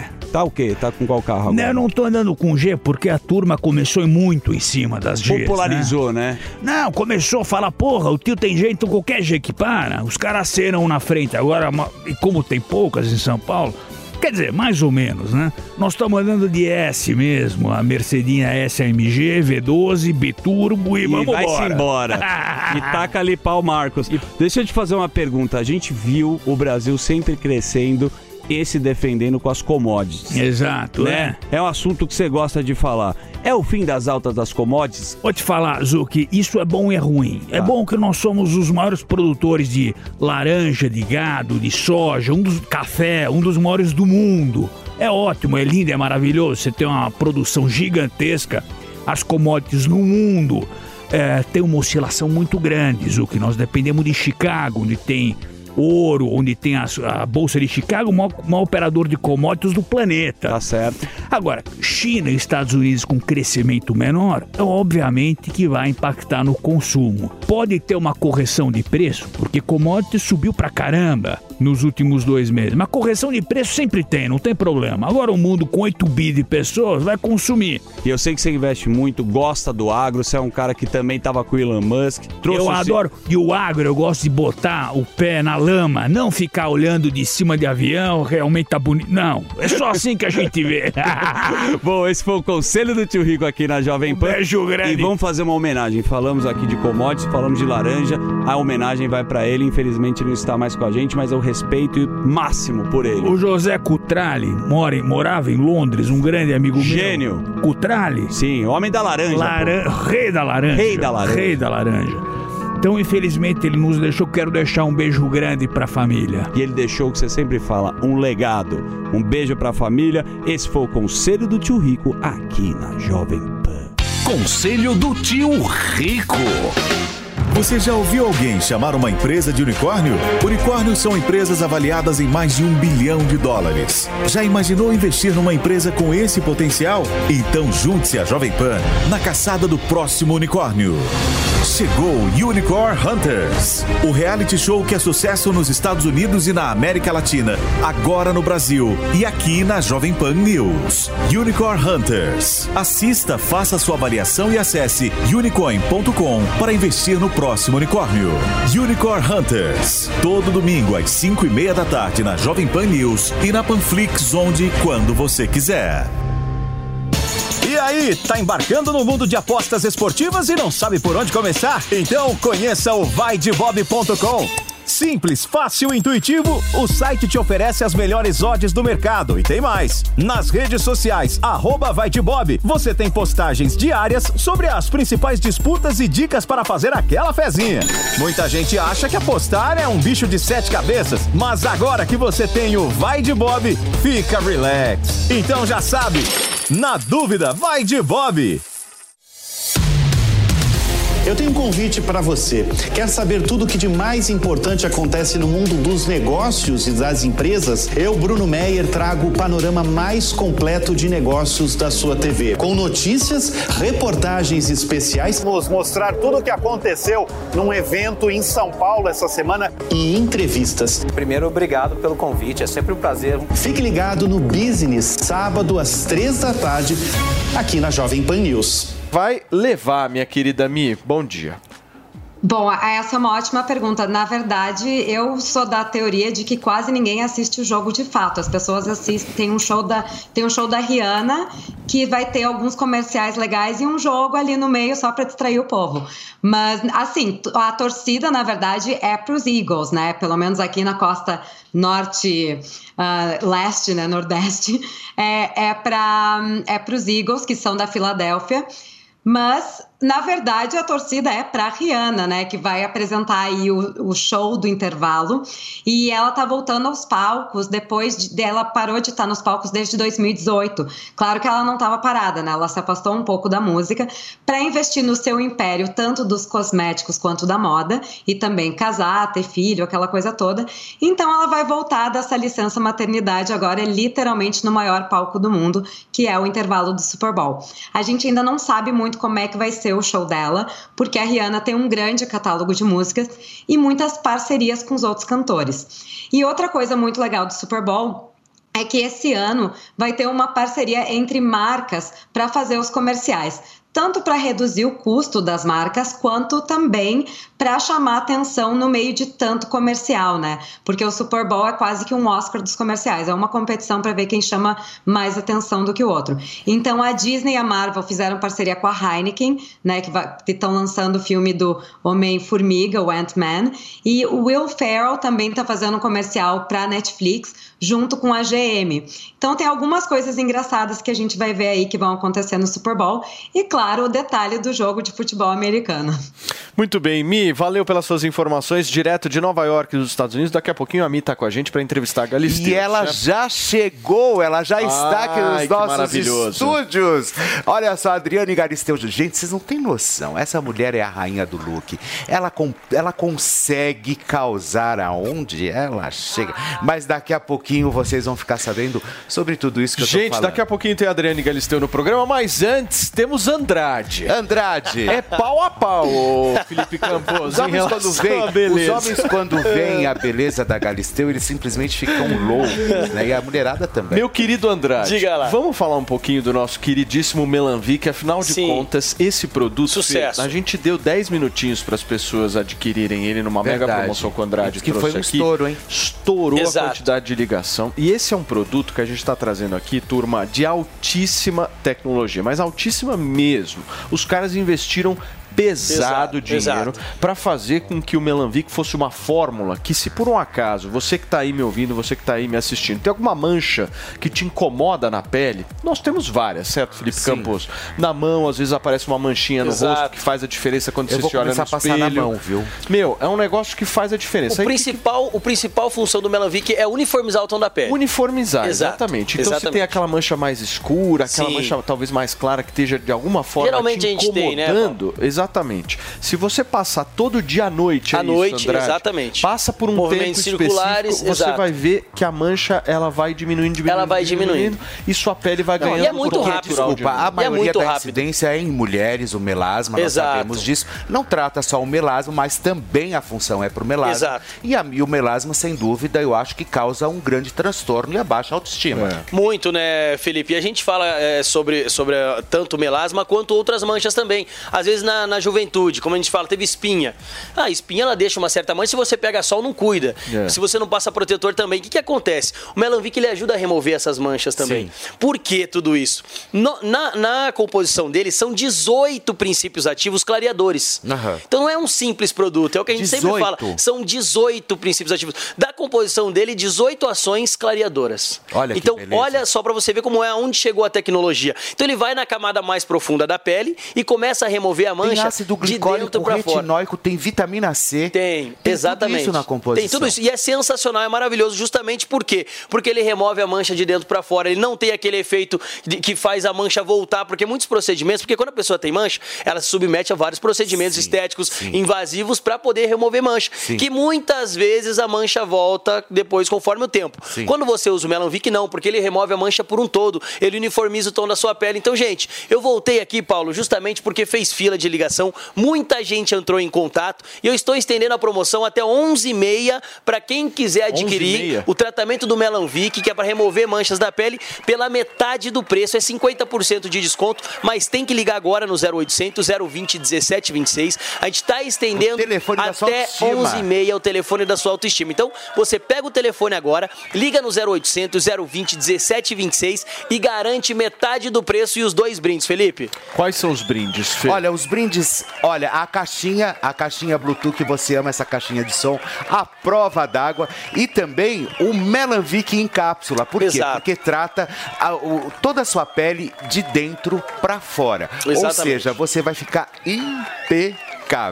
O Andrade, você Dois sabe que você sabe que todo mundo que te acompanha, acompanha o teu trabalho, quando a gente fala aqui da Ervic e tal, a gente tem muito orgulho de falar da Ervic porque a gente apresenta aqui para as pessoas produtos que dão resultado. Exatamente. Então a gente já falou aqui de cabelo, a gente já falou aqui de botox natural e a gente está falando agora desse, desse combate, né, Fê, a essas manchinhas que incomodam muita gente. Então o que eu queria falar para vocês é o seguinte: se vocês pegarem o telefone agora e ligarem no 0800 020 1726, falar que ouviu o Paulo Felipe Morning, o Andrade exato. aqui no Morning Show da Jovem Pan, vocês garantem 50% É metade do nesse preço. produto aqui espetacular. E leva E o melhor de tudo, é o além dos brindes, Além mas dos o melhor brindes. de tudo, Fê, é que se a pessoa, por exemplo, não tiver todo o dinheiro para pagar agora, A gente parcela. dá para parcelar em 10 vezes no, no cartão. E a Ervic faz um negócio que eu acho espetacular, que eles não cobram frete. Não Você tem frete nem ligação. Cobra frete? Não, cobra frete. não cobra ligação, então aproveita, liga no 0800 É isso que você 020 tem que fazer 1726, adquire o tratamento do Melanvic, vai pagar só metade dado do preço, parcela em até 10 vezes sem juros, com entrega e ligação gratuita, mas tem que correr e aproveitar, porque muita gente hein? ficou sem a promoção antes, Paulo, tô Exato. estendendo até 11h30 agora. E quando Dois vocês baita ligam brindes. nesse período, vocês garantem e se por um acaso eles não Exato. atenderem, eles retornam a ligação para você, Pronto, certo? Olha só. E os brindes ainda de, de, Boa. de lambuja. Muito bem. Andrade, obrigado, viu? Turma, Tamo até junto. 11h30, hein? Corre 0800 020 1726. Meu querido Felipe Campos, meu Elton John, ah, minha Glória Groove e tantas outras coisas que você representa. Ai, ai. Eu quero entender o seguinte: a mulher que vai chegar agora aqui, ela não precisa de apresentação nenhuma, né? Mas a honra, por favor, é toda sua. Pois é, olha só, pessoal. Olha, estamos com a maravilhosa Adriane Galisteu. Ela está cada vez mais linda e detalhe, neste ano de 2023, ela que não tem problema com falar a idade, completa 50 anos. Cada vez mais linda e não dá nem para acreditar que ela realmente já está chegando a essa idade. Tão radiante, na melhor fase da vida, que também volta para as passarelas do carnaval depois de sete anos. Bom dia! Ai, que delícia estar com Minha vocês! Coisa linda! Tudo bem? Tudo bem? Bom Que dia, bom dia, bom dia. Adriane. Me tirou da cama só você, viu, Felipe? Olha, você sabe de que eu gosto coisa? de dormir, né? Adriane, você sabe de uma coisa? Eu acho que o que mais me chama a atenção é, é esse seu profissionalismo. Quando a gente chama, você levantou cedo, você está impecável, cabelo, maquiagem, tudo feito. Se é pra vir, vamos vir direito, né? Vir maravilhoso. mais ou menos não. Vamos vir de vamos caprichar, né?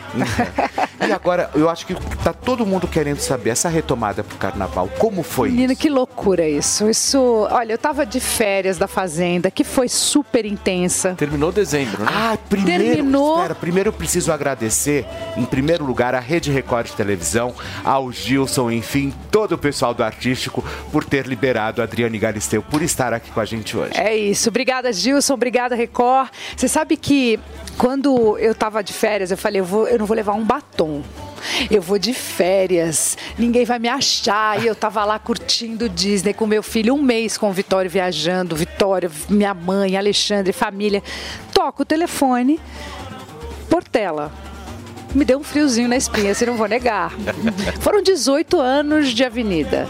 18 anos de sangue, suor e lágrima, porque não é fácil fazer esse negócio. É, não é fácil. Mas a sete que eu tô longe da Marquês de Sapucaí. Eu dei uma passadazinha rapidinha num carro, no último carro, quando o Paulo Barros fez o desfile da. Eu não me lembro exatamente o dia, a, a data, mas quando o Paulo Barros foi o carnavalesco, ele me convidou, eu saí uma homenagem no último carro. Mas não contei muito como desfile, porque sair no carro é um pouco diferente de sair no chão. Mas sete anos que eu não pisava na avenida. Quando eu vi Portela, bom, vamos fazer uma reunião, vamos fazer um convite. Abrimos o computador, aquela reuniãozinha assim, bem de férias, eu toda trabalhada no erro, cabelo descabelado, olhando a rainha da bateria Bianca, mais o carnavalesco, mais o presidente, mais o vice-presidente, me fizeram esse convite. Portela está comemorando 100 anos e a gente gostaria de voltar com as mulheres que contaram as a história da Portela de alguma maneira na frente da bateria. Ah. Falou isso, foi me dando um negócio ali na hora, na reunião, eu não conseguia me conter. Eu falei, claro! Já começou a mas é sambar em lógico. casa, né? Quando é que começa? Quando é que eu tenho que estar aí? O Alexandre me olhando assim, ele falou, cara, você não estava de férias, não tava. Eu me deu uma empolgação. E eu, claro que eu topei, e eu achei incrível, inclusive, esse convite partir da própria rainha de bateria, da Bianca, porque é de uma generosidade incrível, porque a gente sabe o que, que significa o cargo rainha de bateria no carnaval. Mas eu também quero deixar claro que eu sempre, sempre desfilei ao lado de rainha de bateria de comunidade e sempre achei que o carnaval é do povo mesmo. É, a gente vive o carnaval na época do carnaval. A galera que trabalha o carnaval e que vive o carnaval, vive carnaval de janeiro a janeiro. Então, se tem alguém que tem que brilhar no carnaval, é quem trampa no carnaval, quem está nesse rolê o ano comunidade. inteiro, a comunidade que sai do chão, que vai na quadra, que vai se vira em mil. Você sabe que todo mundo faz um pouco de tudo. Se tiver que colar uma lantejola, arrumar um carro, arrumar um instrumento, todo mundo vai na quadra e faz parte disso. Eu não faço parte desse dia a dia. O meu, o, meu, o meu rolê dentro do carnaval é outro. Eu sou convidada, eu levo a mídia, eu, eu faço com que as pessoas cantem o samba. Meu papel ali sempre foi outro como rainha de bateria, aliás, de todas as artistas. Sim, sim. Sabe, a gente tem um tamanho que é totalmente diferente do tamanho da comunidade no carnaval. É isso, é isso também que eu tenho que falar com você. Por que ficou essa cobrança, principalmente idiota, essa cobrança aí que ge- gerou essa polêmica esses dias, falando, ah, porque ela não tá sambando. Que não tá sambando, eu gente? sempre, eu sempre Agora tem fiscal de samba? que eu porra é essa? acredito, mas eu acredito. Cada um dança do jeito que quer. Se eu quiser fazer eu um quadradinho de acredito, oito no meio da avenida, eu acredito faço. Que existam aquelas mãos invisíveis, eu acredito muito nisso. Mas foi o que ET, você você fala. É, hã? ET. É, ET, pessoas que gostam Sei. de criar esse tipo de história e a gente sabe Acho que ET é mais legal, hein? Eu tenho uma sensação que a ET gente é mais legal. Tem CPF, tem tudo. Bom, aí o que acontece? É, eu, hoje eu estava falando justamente isso. As, as, as rainhas, as artistas que são escolhidas para serem as, as, as rainhas, elas não têm obrigatoriedade nenhuma de saber sambar. Não é, não é esse compromisso. O compromisso de- delas é de levar o samba, de levar a comunidade, enfim, de fazer a De história trazer a acontecer. imprensa pra perto, é. sabe? De fazer a escola brilhar, de fazer a galera cantar. Mas acima de tudo eu sambo, viu? Eu não sambo pouco, Agora, não. Eu é sambo e sambo hein? muito e sambo bem. Acontece que a avenida, gente, deixa eu deixar uma coisa clara, é uma hora e quinze ali, né? Então tem momentos que eu brinco. Você não sabe, tem momentos que eu me, eu me jogo, eu brinco, eu viro, eu sacaneio, eu abaixo, eu levanto. Eu faço coisas que não tem nada a ver com o samba. Eu, eu ando em câmera lenta na avenida. É, são momentos. A pessoa que fez isso fez pra me sacanear. É óbvio que ela Claro, fez. Ela pegou um Adriano. momento, um momento Pra- divertido e não teve humor. Só que ele, ela é, cutucou errado, porque eu sou a pessoa que tem humor. Então eu não ligo, eu até me diverti com o meme. Acho engraçada essa cena. Parece um varapau dançando, parece um cotonete na avenida. Sambando. Eu acho engraçado. E acho que faz parte do game. O meu papel ali, Pra gente, ficar- acima de tudo, só essa- esse ano, este ano eu não tenho responsabilidade. Esse ano eu não sou a rainha, eu sou uma convidada. Claro. E a convidada pode tudo, não é? A convidada não pode se divertir à vontade, como ela quiser. Eu, Luísa. Brunet, Sharon Menezes, não É sou lógico. sozinha convidada, tem mais. E a viu? maioria, se você for ver bem também, elas fazem o Aue, entendeu? Vai É levando, porque Então. tem as, as grandes representantes, passistas, as passistas, representantes. as representantes que trazem Claro. realmente o samba, sabe? Eu tô ali essa pra é desfilar uma hora e quinze Tá, tem que nessa fôlego. pegada, você tem que ter uma certa preparação, né? Olha, sabe o que eu aprendi com o meu professor, Marcão, que foi o meu professor no Dança, Na dos, Dança dos Famosos? Famosos. É, eu estou fazendo uma, um encontro de samba com ele e com uma professora no Rio de Janeiro que chama Ana, Ana Luísa, que é da Furiosa, que é da Salgueiro, Eu não que samba esteira muito. 10 minutos, já me dá Ah. meu um circo tipo Jura, Paulo? Você sabe que sou eu- sedentário pra caramba. Mas não parece. você Não, tá, tá velho, assim, você- acabado. você não parece É estar Ozempic acabado, não. chama. Ah, entendi, tem outro nome esse negócio. Entendi. É. Eu já, eu já malho há muito tempo. É a corro. malhação. Faz parte do meu dia a dia mesmo, malhar, treinar. Eu gosto, É. você sabe disso, né? Eu corro todo dia, faz parte do meu dia a dia. Mas a academia é diferente do samba no salto. Se você me Nossa. pedir pra sambar no, no tênis, na sapatilha, amor, eu vou até embaixo, eu vou do lado da passista sem vergonha, porque eu também não tenho vergonha na cara. Mas eu vou sem vergonha. Agora, no salto, você tem que tomar outros cuidados. Aí eu resolvi chamar esses amigos que já tiveram comigo em outras vezes pra gente voltar com samba no pé. E eu aprendi com o Marcão, vou fazer uma coisa aqui, que o samba do pé, que a gente acha, você acha que o Olha, samba no samba. pé é a isso aqui, ó. articulação. Isso aqui não é o samba no pé só. O samba no pé também é como você anda. Faz parte, a coreografia também do carnaval é samba no pé. Então, conforme você tá na avenida fazendo a sua dança, seja ela de malandro, de passista, de sambista ou apenas desfilando, tudo aquilo faz parte da coreografia do samba no pé. O samba no pé não necessita, porque ninguém aguenta passar a avenida sambando deste jeito, no pulo, a avenida inteira. Não existe isso. Não tem, não tem fôlego que resista.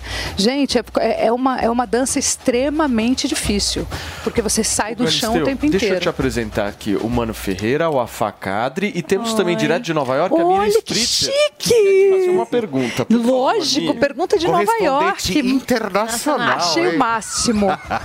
Tudo bem? Adriane? Um prazer.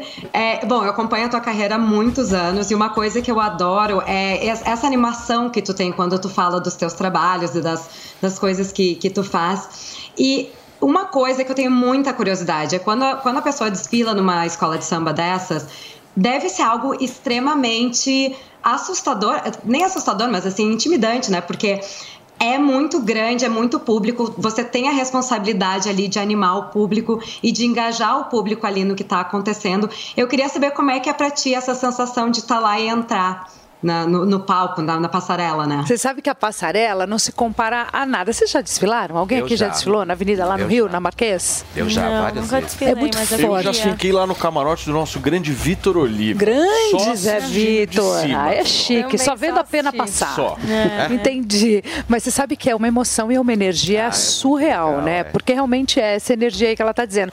Eu comparo um desfile na escola de samba de emoção, assim, eu imagino que deve ser como um, um jogador fazer um gol no Maracanã lotado. Eu tenho essa sensação. Sabe aquela sensação do gol? Quando você consegue passar pela avenida com tudo em cima, deu tudo certo, é uma sensação tão maravilhosa. Já no ensaio eu tive essa sensação. Eu terminei a avenida em êxtase no ensaio. Então, no desfile é assim saudades, também. Eu né? tava com muita saudade, porque eu gosto muito. Só que o carnaval, ele não significa só o desfile. Por que, que você parou? Você pode me perguntar, por que, que você parou então se você gosta tanto? Porque o carnaval começa em outubro. As agendas não batem. Cada vez mais você tem que estar na quadra, tem que estar na- no barracão, você tem que ter presença. A minha agenda não dá, eu tô no ar. Veio pandemia. Não, teve pandemia, mas antes da pandemia, você está no ar, por exemplo, você tá fazendo, tô fazendo a fazenda. Não consigo. Como é que eu faço para sair da fazenda, ir até o carnaval e voltar? Inclusive, você deu um nome lá, né, meu? Você deu um nome, né? Se teve uma pessoa que caiu como uma luva nessa história, foi você. É porque eu também sou louca por reality show, né? Então eu gosto muito desse, desse trem aí chamado reality show. Deixa eu Então, só dar hora aqui pra vocês que nos acompanham aqui na programação da Jovem Pan News. São 11 horas e 30 minutos. Todo dia você confere o melhor do humor, a música que você curte e informação com quem tem opinião de verdade. Mas nem sempre dá pra escutar o programa que você quer no horário que passa, não é? Então acesse jovempan.com.br barra podcasts ou seu aplicativo preferido e leve a Jovem Pan onde for. A Jovem Pan tem um podcast certo pra você. Notícias, esportes, entretenimento, tudo feito pra você ouvir onde e quando quiser. Cada brasileiro é único e com a Uniaselv você escolhe como vai construir a sua história. Entre uma corrida e outra, eu estudo. Com a correria do dia, eu aprendo à noite, durante o sono. Dos meus filhos. Com a Uniaselv, o conhecimento te acompanha. Garanta o seu diploma estudando quando e onde quiser pelo Léo App e tutor exclusivo por turma. São mais de 160 opções de cursos e nota máxima no MEC. Uniaselv é EAD, é semipresencial, é do seu jeito. Uniaselv. Após uma longa reforma, o Museu do Ipiranga abre as portas para sua visita e o que você não pode perder é de completá-la indo a uma das unidades do maior grupo gastronômico da região, o Grupo Sala VIP. Curta o ambiente retrô da Nico Hamburgueria. Deguste uma massa fresquinha no Nico Pasta e Basta. Aprecie a clássica pizza da Sala VIP. Ou, se preferir seguir no clima da independência, o Bar do Nico, um casarão arejado, onde tudo faz referência à história do Brasil. Mais informações no site gruposalavip.com.br. Sua visita completa. Diante do cenário atual, onde vivenciamos uma alta disseminação de doenças, é necessária a adoção de hábitos de limpeza mais rigorosos. Para auxiliar a higienização da sua empresa, a Gocil oferece soluções completas com inovação e excelência operacional. A Gocil integra tecnologias e profissionais qualificados, com um modelo de gestão desenhado especificamente para a rotina do seu negócio. Para saber mais, acesse gocil.com.br ou ligue 11 2678 0600. Gocil, a maneira mais segura de confiar. Quer ficar bem informado de um jeito rápido e prático? Entre no Telegram da Jovem Pan News. Digite arroba oficial JP News na busca do Telegram e clique em entrar.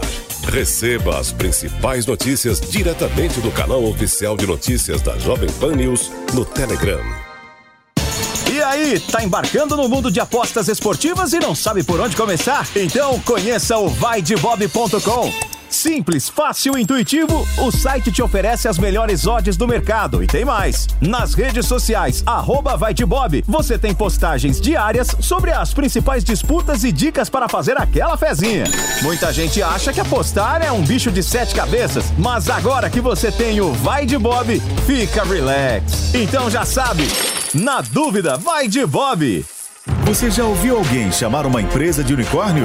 Unicórnios são empresas avaliadas em mais de um bilhão de dólares. Já imaginou investir numa empresa com esse potencial? Então junte-se à Jovem Pan na caçada do próximo unicórnio. Chegou Unicorn Hunters, o reality show que é sucesso nos Estados Unidos e na América Latina, agora no Brasil e aqui na Jovem Pan News. Unicorn Hunters. Assista, faça sua avaliação e acesse unicorn.com para investir no próximo unicórnio. Unicorn Hunters. Todo domingo às 5 e meia da tarde na Jovem Pan News e na Panflix, onde quando você quiser. A Jovem Pan News chegou à TV e para assistir a nossa programação é muito fácil. Se você tem TV por assinatura, procure pelo canal 576 na NET, Claro TV, Sky e DirecTV Go. Pelo canal 581 na Vivo TV ou também pela Oi Play. Já na parabólica é só sintonizar o canal 7 digital. Mas se você quiser assistir na palma de sua mão, no celular ou tablet, é só baixar o Panflix na sua loja de aplicativos e assistir 24 horas no mundo todo. Jovem Pan News. E se eu te disser que existe uma grande oportunidade para você faturar no mundo digital? Não precisa de seguidores nem de experiência. O curso Empreendedor Digital vai te ensinar em sete módulos todas as ferramentas para trabalhar ou como afiliado ou como criador de produtos digitais. E não importa a sua profissão, você pode monetizar seu conhecimento. Garanta essa oportunidade. Acesse agora niucursos.com.br e se inscreva. E, é, e sou muito bem resolvida. Eu me olho no espelho e gosto do que eu vejo. Eu gosto de mim, eu me trato bem, eu me amo, ponto final. Então isso não vai mexer comigo. Agora tem muita gente que não, não administra isso bem. Então esses dedos podem liberar gatilhos em pessoas que não estão bem resolvidas.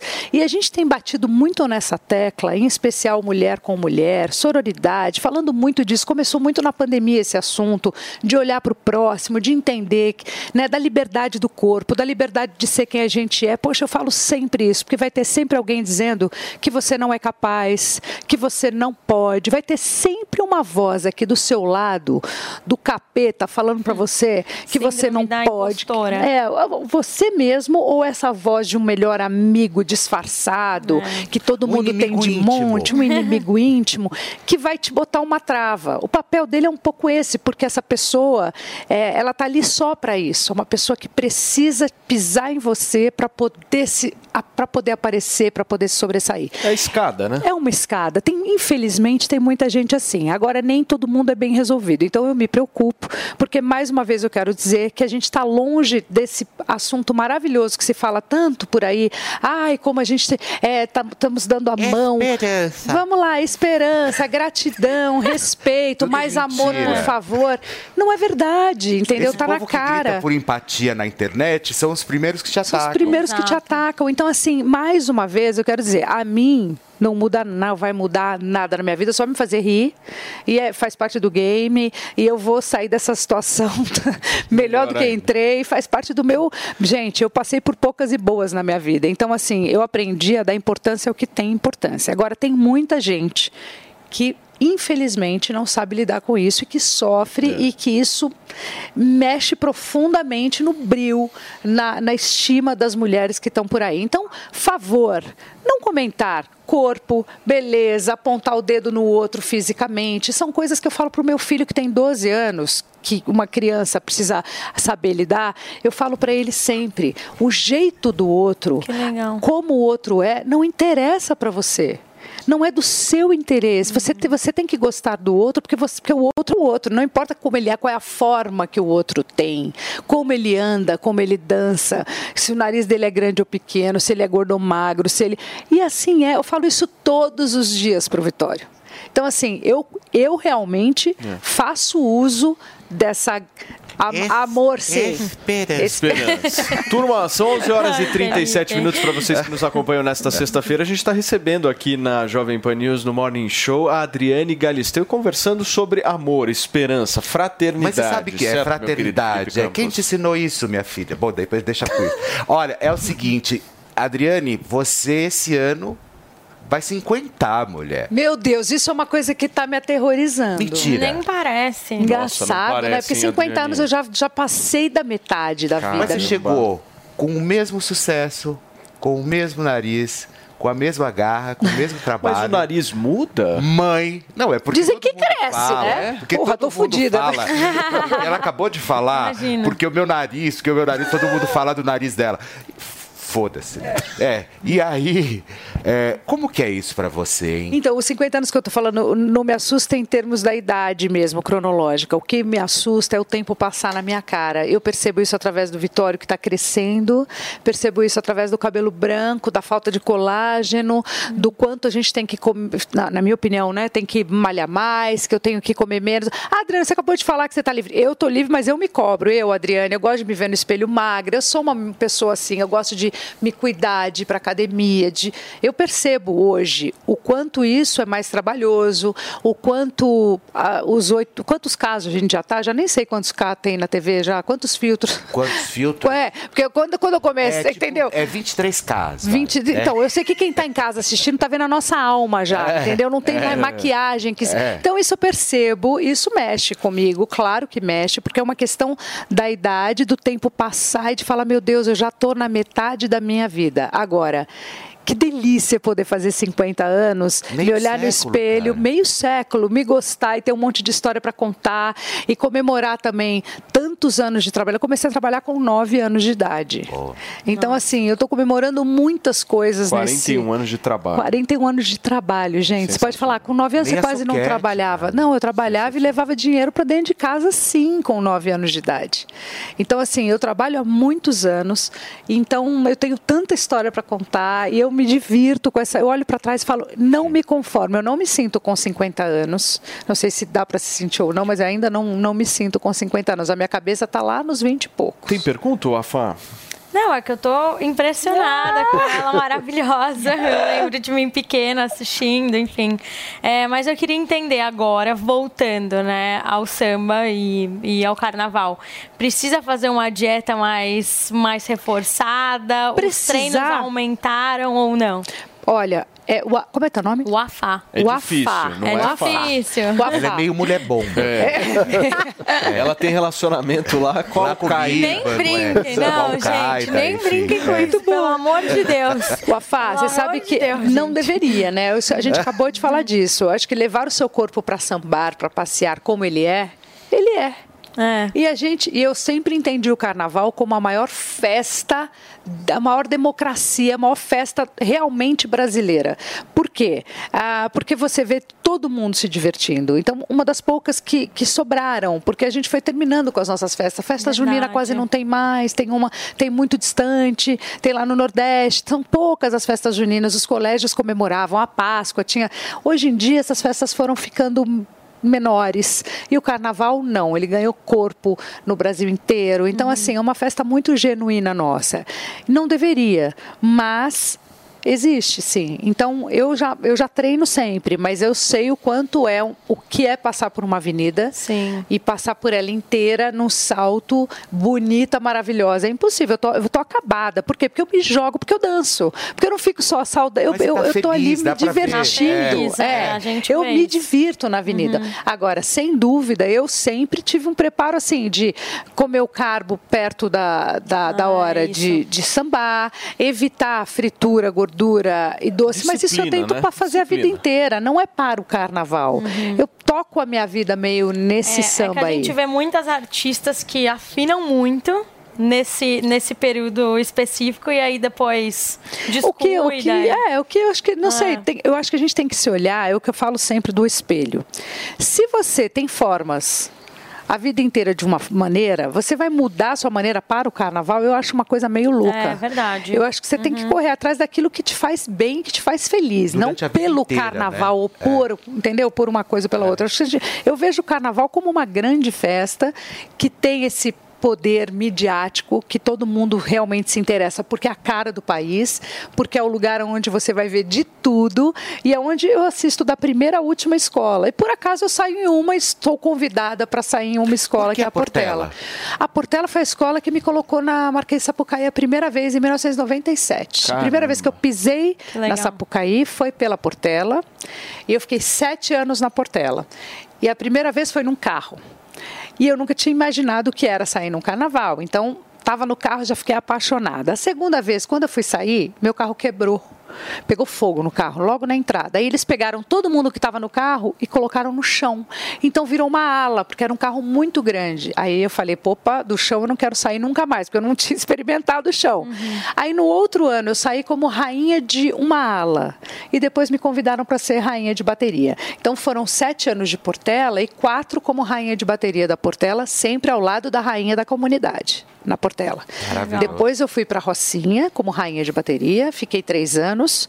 E depois eu fui para Tijuca, que eu fui campeã grávida, inclusive, né? Foi verdade. O é. Vitório na barriga. Você estava grávida na avenida, é verdade. Na avenida, e a gente ganhou o carnaval, e aí eu saí mais um ano, já eu estava amamentando o Vitório, saí mais um ano com ele, é, bebezinho, e aí eu parei. Só que esse ano, além de tudo, eu vou levar o Vitório, ele vai sair comigo na Portela. Que legal. Então, olha, já- eu fui campeã com ele na barriga e agora ele vai para a avenida do meu lado. É muita emoção, gente. Miriam, você tem mais uma pergunta, por favor? Sim, bom, como você trabalhou, né? Nós estamos falando 41 anos quase na frente de um público. A indústria mudou muito nos últimos anos, principalmente com rede social. Hoje não basta só ser um apresentador, um comunicador, tem que também ter essa presença. Como é que essa transição para você? Porque eu acho que desde o início da sua carreira você transitou tão bem de ser modelo, ser, bom, já, cantou, já fez novela, tantas coisas, né? E agora também tem essa outra parte que tem que mostrar o teu lado pessoal e o teu dia a dia, às vezes, em redes sociais, porque o público espera um pouco disso. Como é que tu lida com isso para manter um certo equilíbrio? Eu, tô tentando fazer com que isso faça parte um pouco do meu dia a dia, tentando tocar isso de uma forma muito natural. Tem que ser assim, mas dá trabalho. Para quem não é dessa geração, né? Quem é mais analógica, que é o meu caso. Sim, também. É, é, dá muito trabalho. Até você se ligar que você é da tem. nossa geração. É, é difícil, então é um exercício. Mais Geração do um. Vitório. É a geração. O Vitório já faz isso normalmente. Ele acha tudo muito comum, muito normal. Uhum. Para mim é um pouco trabalhoso, né? Assim, é, entender esse ritmo. Só que eu- eu comecei a me agarrar mais nisso na pandemia, né? Então na pandemia eu dei mais atenção ao meu canal no YouTube, que é, faz um tempo já que ele existe. Ele está um pouco largadinho agora por causa dos, dos realities, porque é difícil manter. O, quando começa o reality, tudo, eu vou né? te falar, aí é rede social e o reality. Agora, rede social, reality mais o canal do YouTube, eu diria que eu não dormiria. É, ela mora lá, inclusive, É, em entendeu? Tapicirica. Na época, ela fica Morou, atrás da sede. Fica ali. Não, olha, eu vou dizer, eu não moro lá, mas eu quase moro, porque eu saio de lá quatro da manhã, três da manhã. Quando o pau tá comendo, a gente vira a noite lá.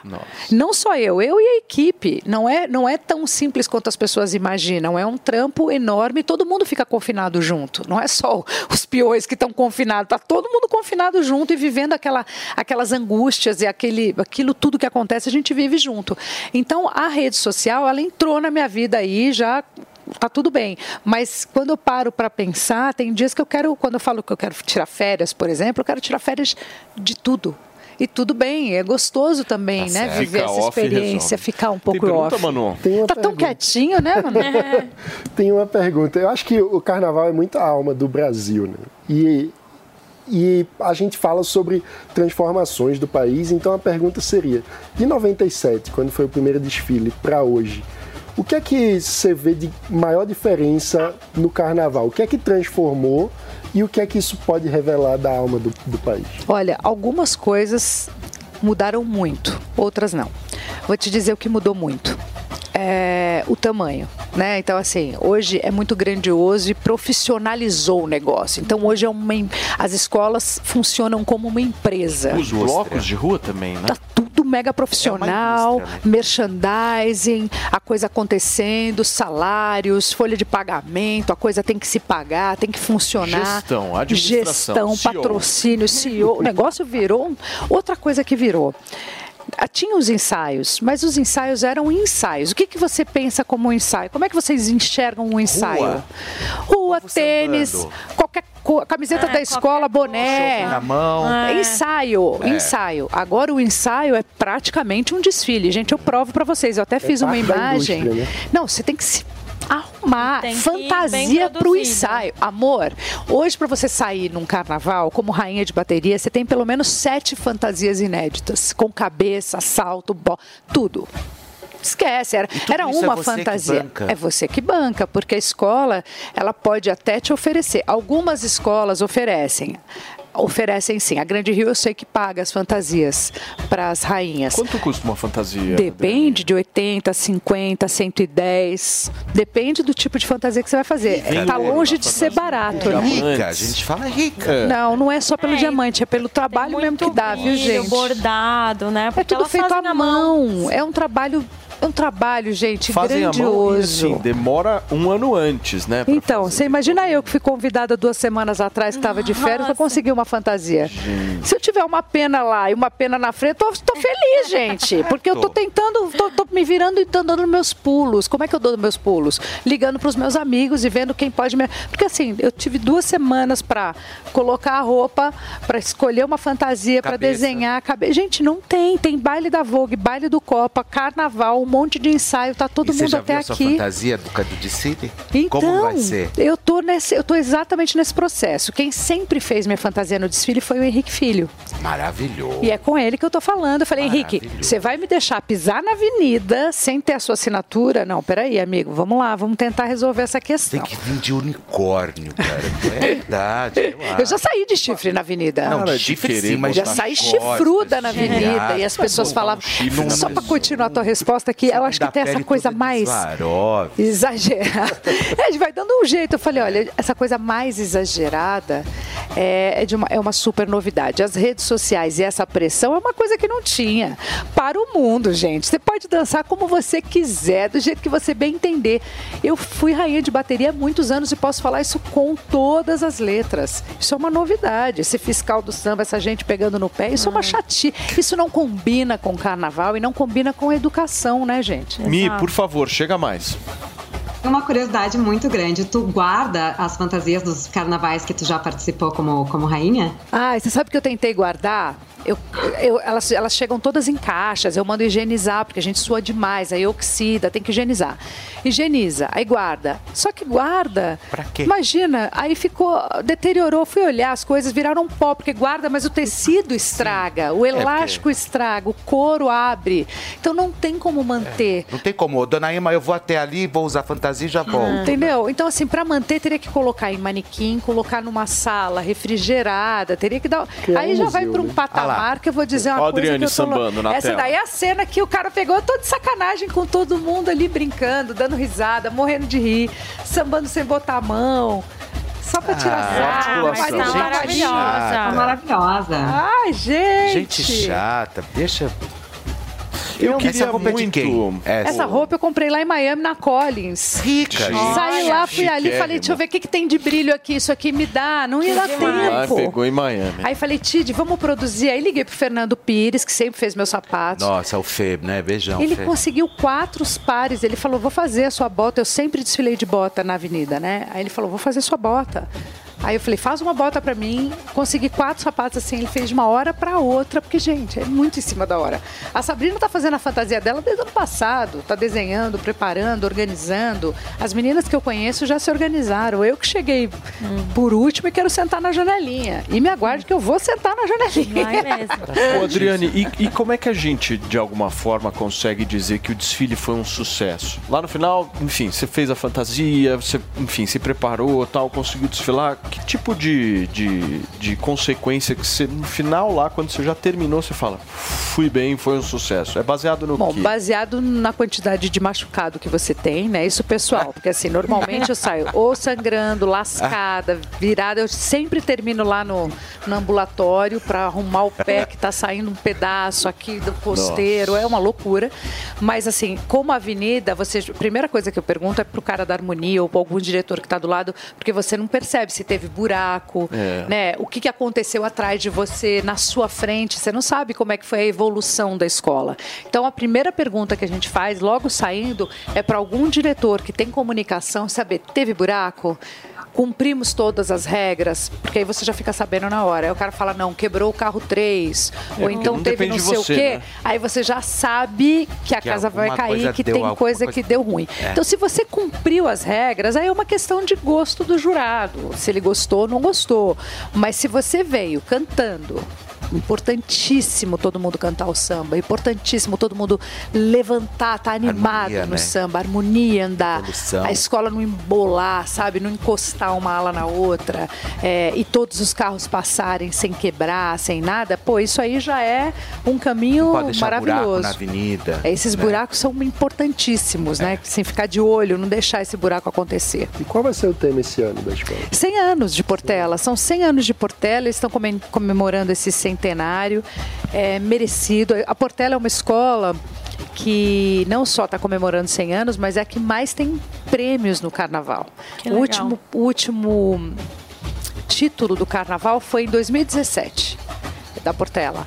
É, mas é o que mais arrecadou desde, desde o início da história. O primeiro troféu veio em 1935. Nossa. Portela começou em 1923 e o primeiro ano que ela foi campeã foi em 35. São acho que 22 ou 23 prêmios.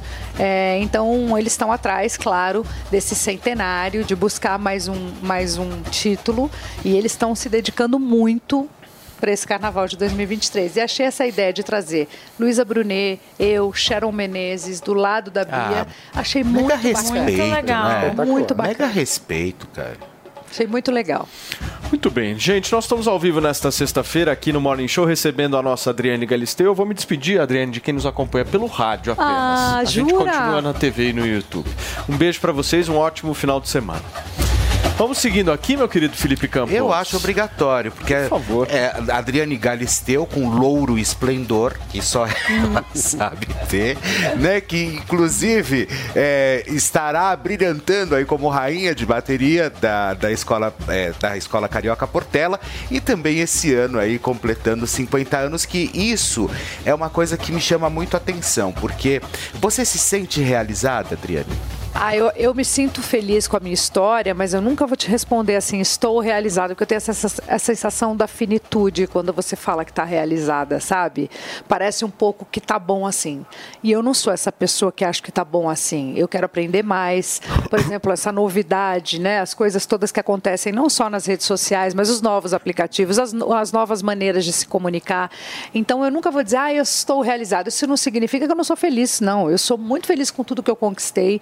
Cheguei muito mais longe do que imaginei um dia, mas eu ainda quero muito mais. Então, o realizada é uma palavra para mim que não, não me, me- ela me soa como fim. E você tem noção do que você quer daqui pra frente? Não, Eu, eu quero poder experimentar os novos desafios. Você sabe que eu sou essa mulher, né? Por exemplo, tem um chegando, uma novidade chegando. Eu estreio no I, no Entertainment. Uau! Um doc muito legal da minha vida. Então, assim. Quando vai ser, Adriane? A gente, eu não sei, não tem data da estreia, mas a gente já está trabalhando, eu já estou gravando já. Que legal. demais. Então, mostrar um pouquinho para as pessoas que imaginam a minha vida só no glamour, como é que é, o- como é que é atrás do glamour, como é que é a labuta, como é que é o dia a dia, como é, que É. é na minha família, como é que é para chegar na fazenda, como é que é para chegar tá tá aqui com vocês, como é que é o meu dia a dia, como é que é a minha casa, as coisas que eu tenho vontade, as minhas viagens, a minha equipe. Então, eu vou fazer esse trabalho acontecer e falar um pouquinho das barras, porque tem umas barras que eu costumo comentar que são as barras invisíveis da nossa vida, que as pessoas nem imaginam. Né? Então, às vezes, o que é uma barra para mim não é uma barra para você, mas ela é absolutamente invisível. E eu quero um pouco falar delas, deixar essas barras serem visíveis para as pessoas. pra E você elas- tem várias? ah, tenho muitas. Acho que todo mundo tem, mas as mulheres em especial têm muitas. A gente tem muitas desde sempre, pela cobrança, pelas, pelo histórico. Então, se você voltar para pensar e falar, meu, como é que era antes, né? Por que, que eu passava por isso? Pela cobrança. Como é que eu administrei? Como é que eu passei por ela? Então, eu guardo elas hoje como um escudo, não como um problema, sabe? Tipo, eu olho para essas barras que eu passei na minha vida e que me fizeram maior e mais forte e olho para isso como um escudo e não como um fardo. Sensacional. Que fique claro. Ô, Adriane, posso te fazer um pedido? Eu não sei sambar, meu querido Felipe Campos. Pelo, pelo- por esse moço da internet, eu também não. Então já tá pedindo pra pessoa errada. Se samba, só pra gente encerrar o Morning Show desta sexta-feira muito bem, assim, que, que- que gestos eu faço com o braço, meu querido Felipe Campos? Ai, tem um gesto maravilhoso. Faz o gesto do infinito. Como é? Como é o símbolo do infinito? Se- É um oito, né? É um oito. Então vai. Vamos lá. Vem, Felipe Campos, pra gente encerrar o Morning Show dessa sexta-feira. Ai, cadê os meus microfones? Como é que é? Levanta Ó. pra cá e levanta pra lá. Olha que interessante. Estamos o ao vivo pra vocês que nos acompanham. Ah, não temos mais rádio. Não é, não é havaiano, Ah, Paulo. entendi. Não é uma E dança aí- havaiana, e- e aí Paulo. vem como Vamos no lá. pé. Peraí, E aí vem- peraí que eu, eu, Eu tô me sei. sentindo um pouco cara, karate kid. Eu não sei Olha que sambar. interessante, olha só, estamos sambando com Olha a Portela aí, gente! vivo aqui na programação da Jovem Pan News. Eu queria muito agradecer. Ó, faz a loucura Eu, não, eu, eu tenho que aprender, porque eu não Interessante. Adriane Galisteu! Senhoras e senhores, Adriane Galisteu no Morning Show de hoje. Viva! Adriane, muito obrigado, viu, meu amor? Obrigado por você ter aceitado o nosso convite. Fê, arrasou na entrevista. Mano, um beijo pra você. Obrigada, o Afazinha. adorei, adorei. Miriam Spritzer. Depois Beijo. você samba aí direto de Nova York, hein, turma? A gente vai ficando por aqui. Muito obrigado pela audiência de vocês. A gente se vê segunda-feira. E Adriane Galisteu sempre na cabeça. Obrigado, querida. Um beijo. Tchau. A opinião dos nossos comentaristas não reflete necessariamente a opinião do Grupo Jovem Pan de Comunicação. Realização Jovem Pan News. It is Ryan here, and I have a question for you. What do you do when you win? Like, are you a fist pumper? A woohooer, a hand clapper, a high fiver. I kind of like the high five, but if you want to hone in on those winning moves, check out Chumba Casino. At chumbacasino.com, choose from hundreds of social casino style games for your chance to redeem serious cash prizes. There are new game releases weekly, plus free daily bonuses. So don't wait. Start having the most fun ever at chumbacasino.com. No purchase necessary. Group. Void were prohibited by law. See terms and conditions. 18 plus.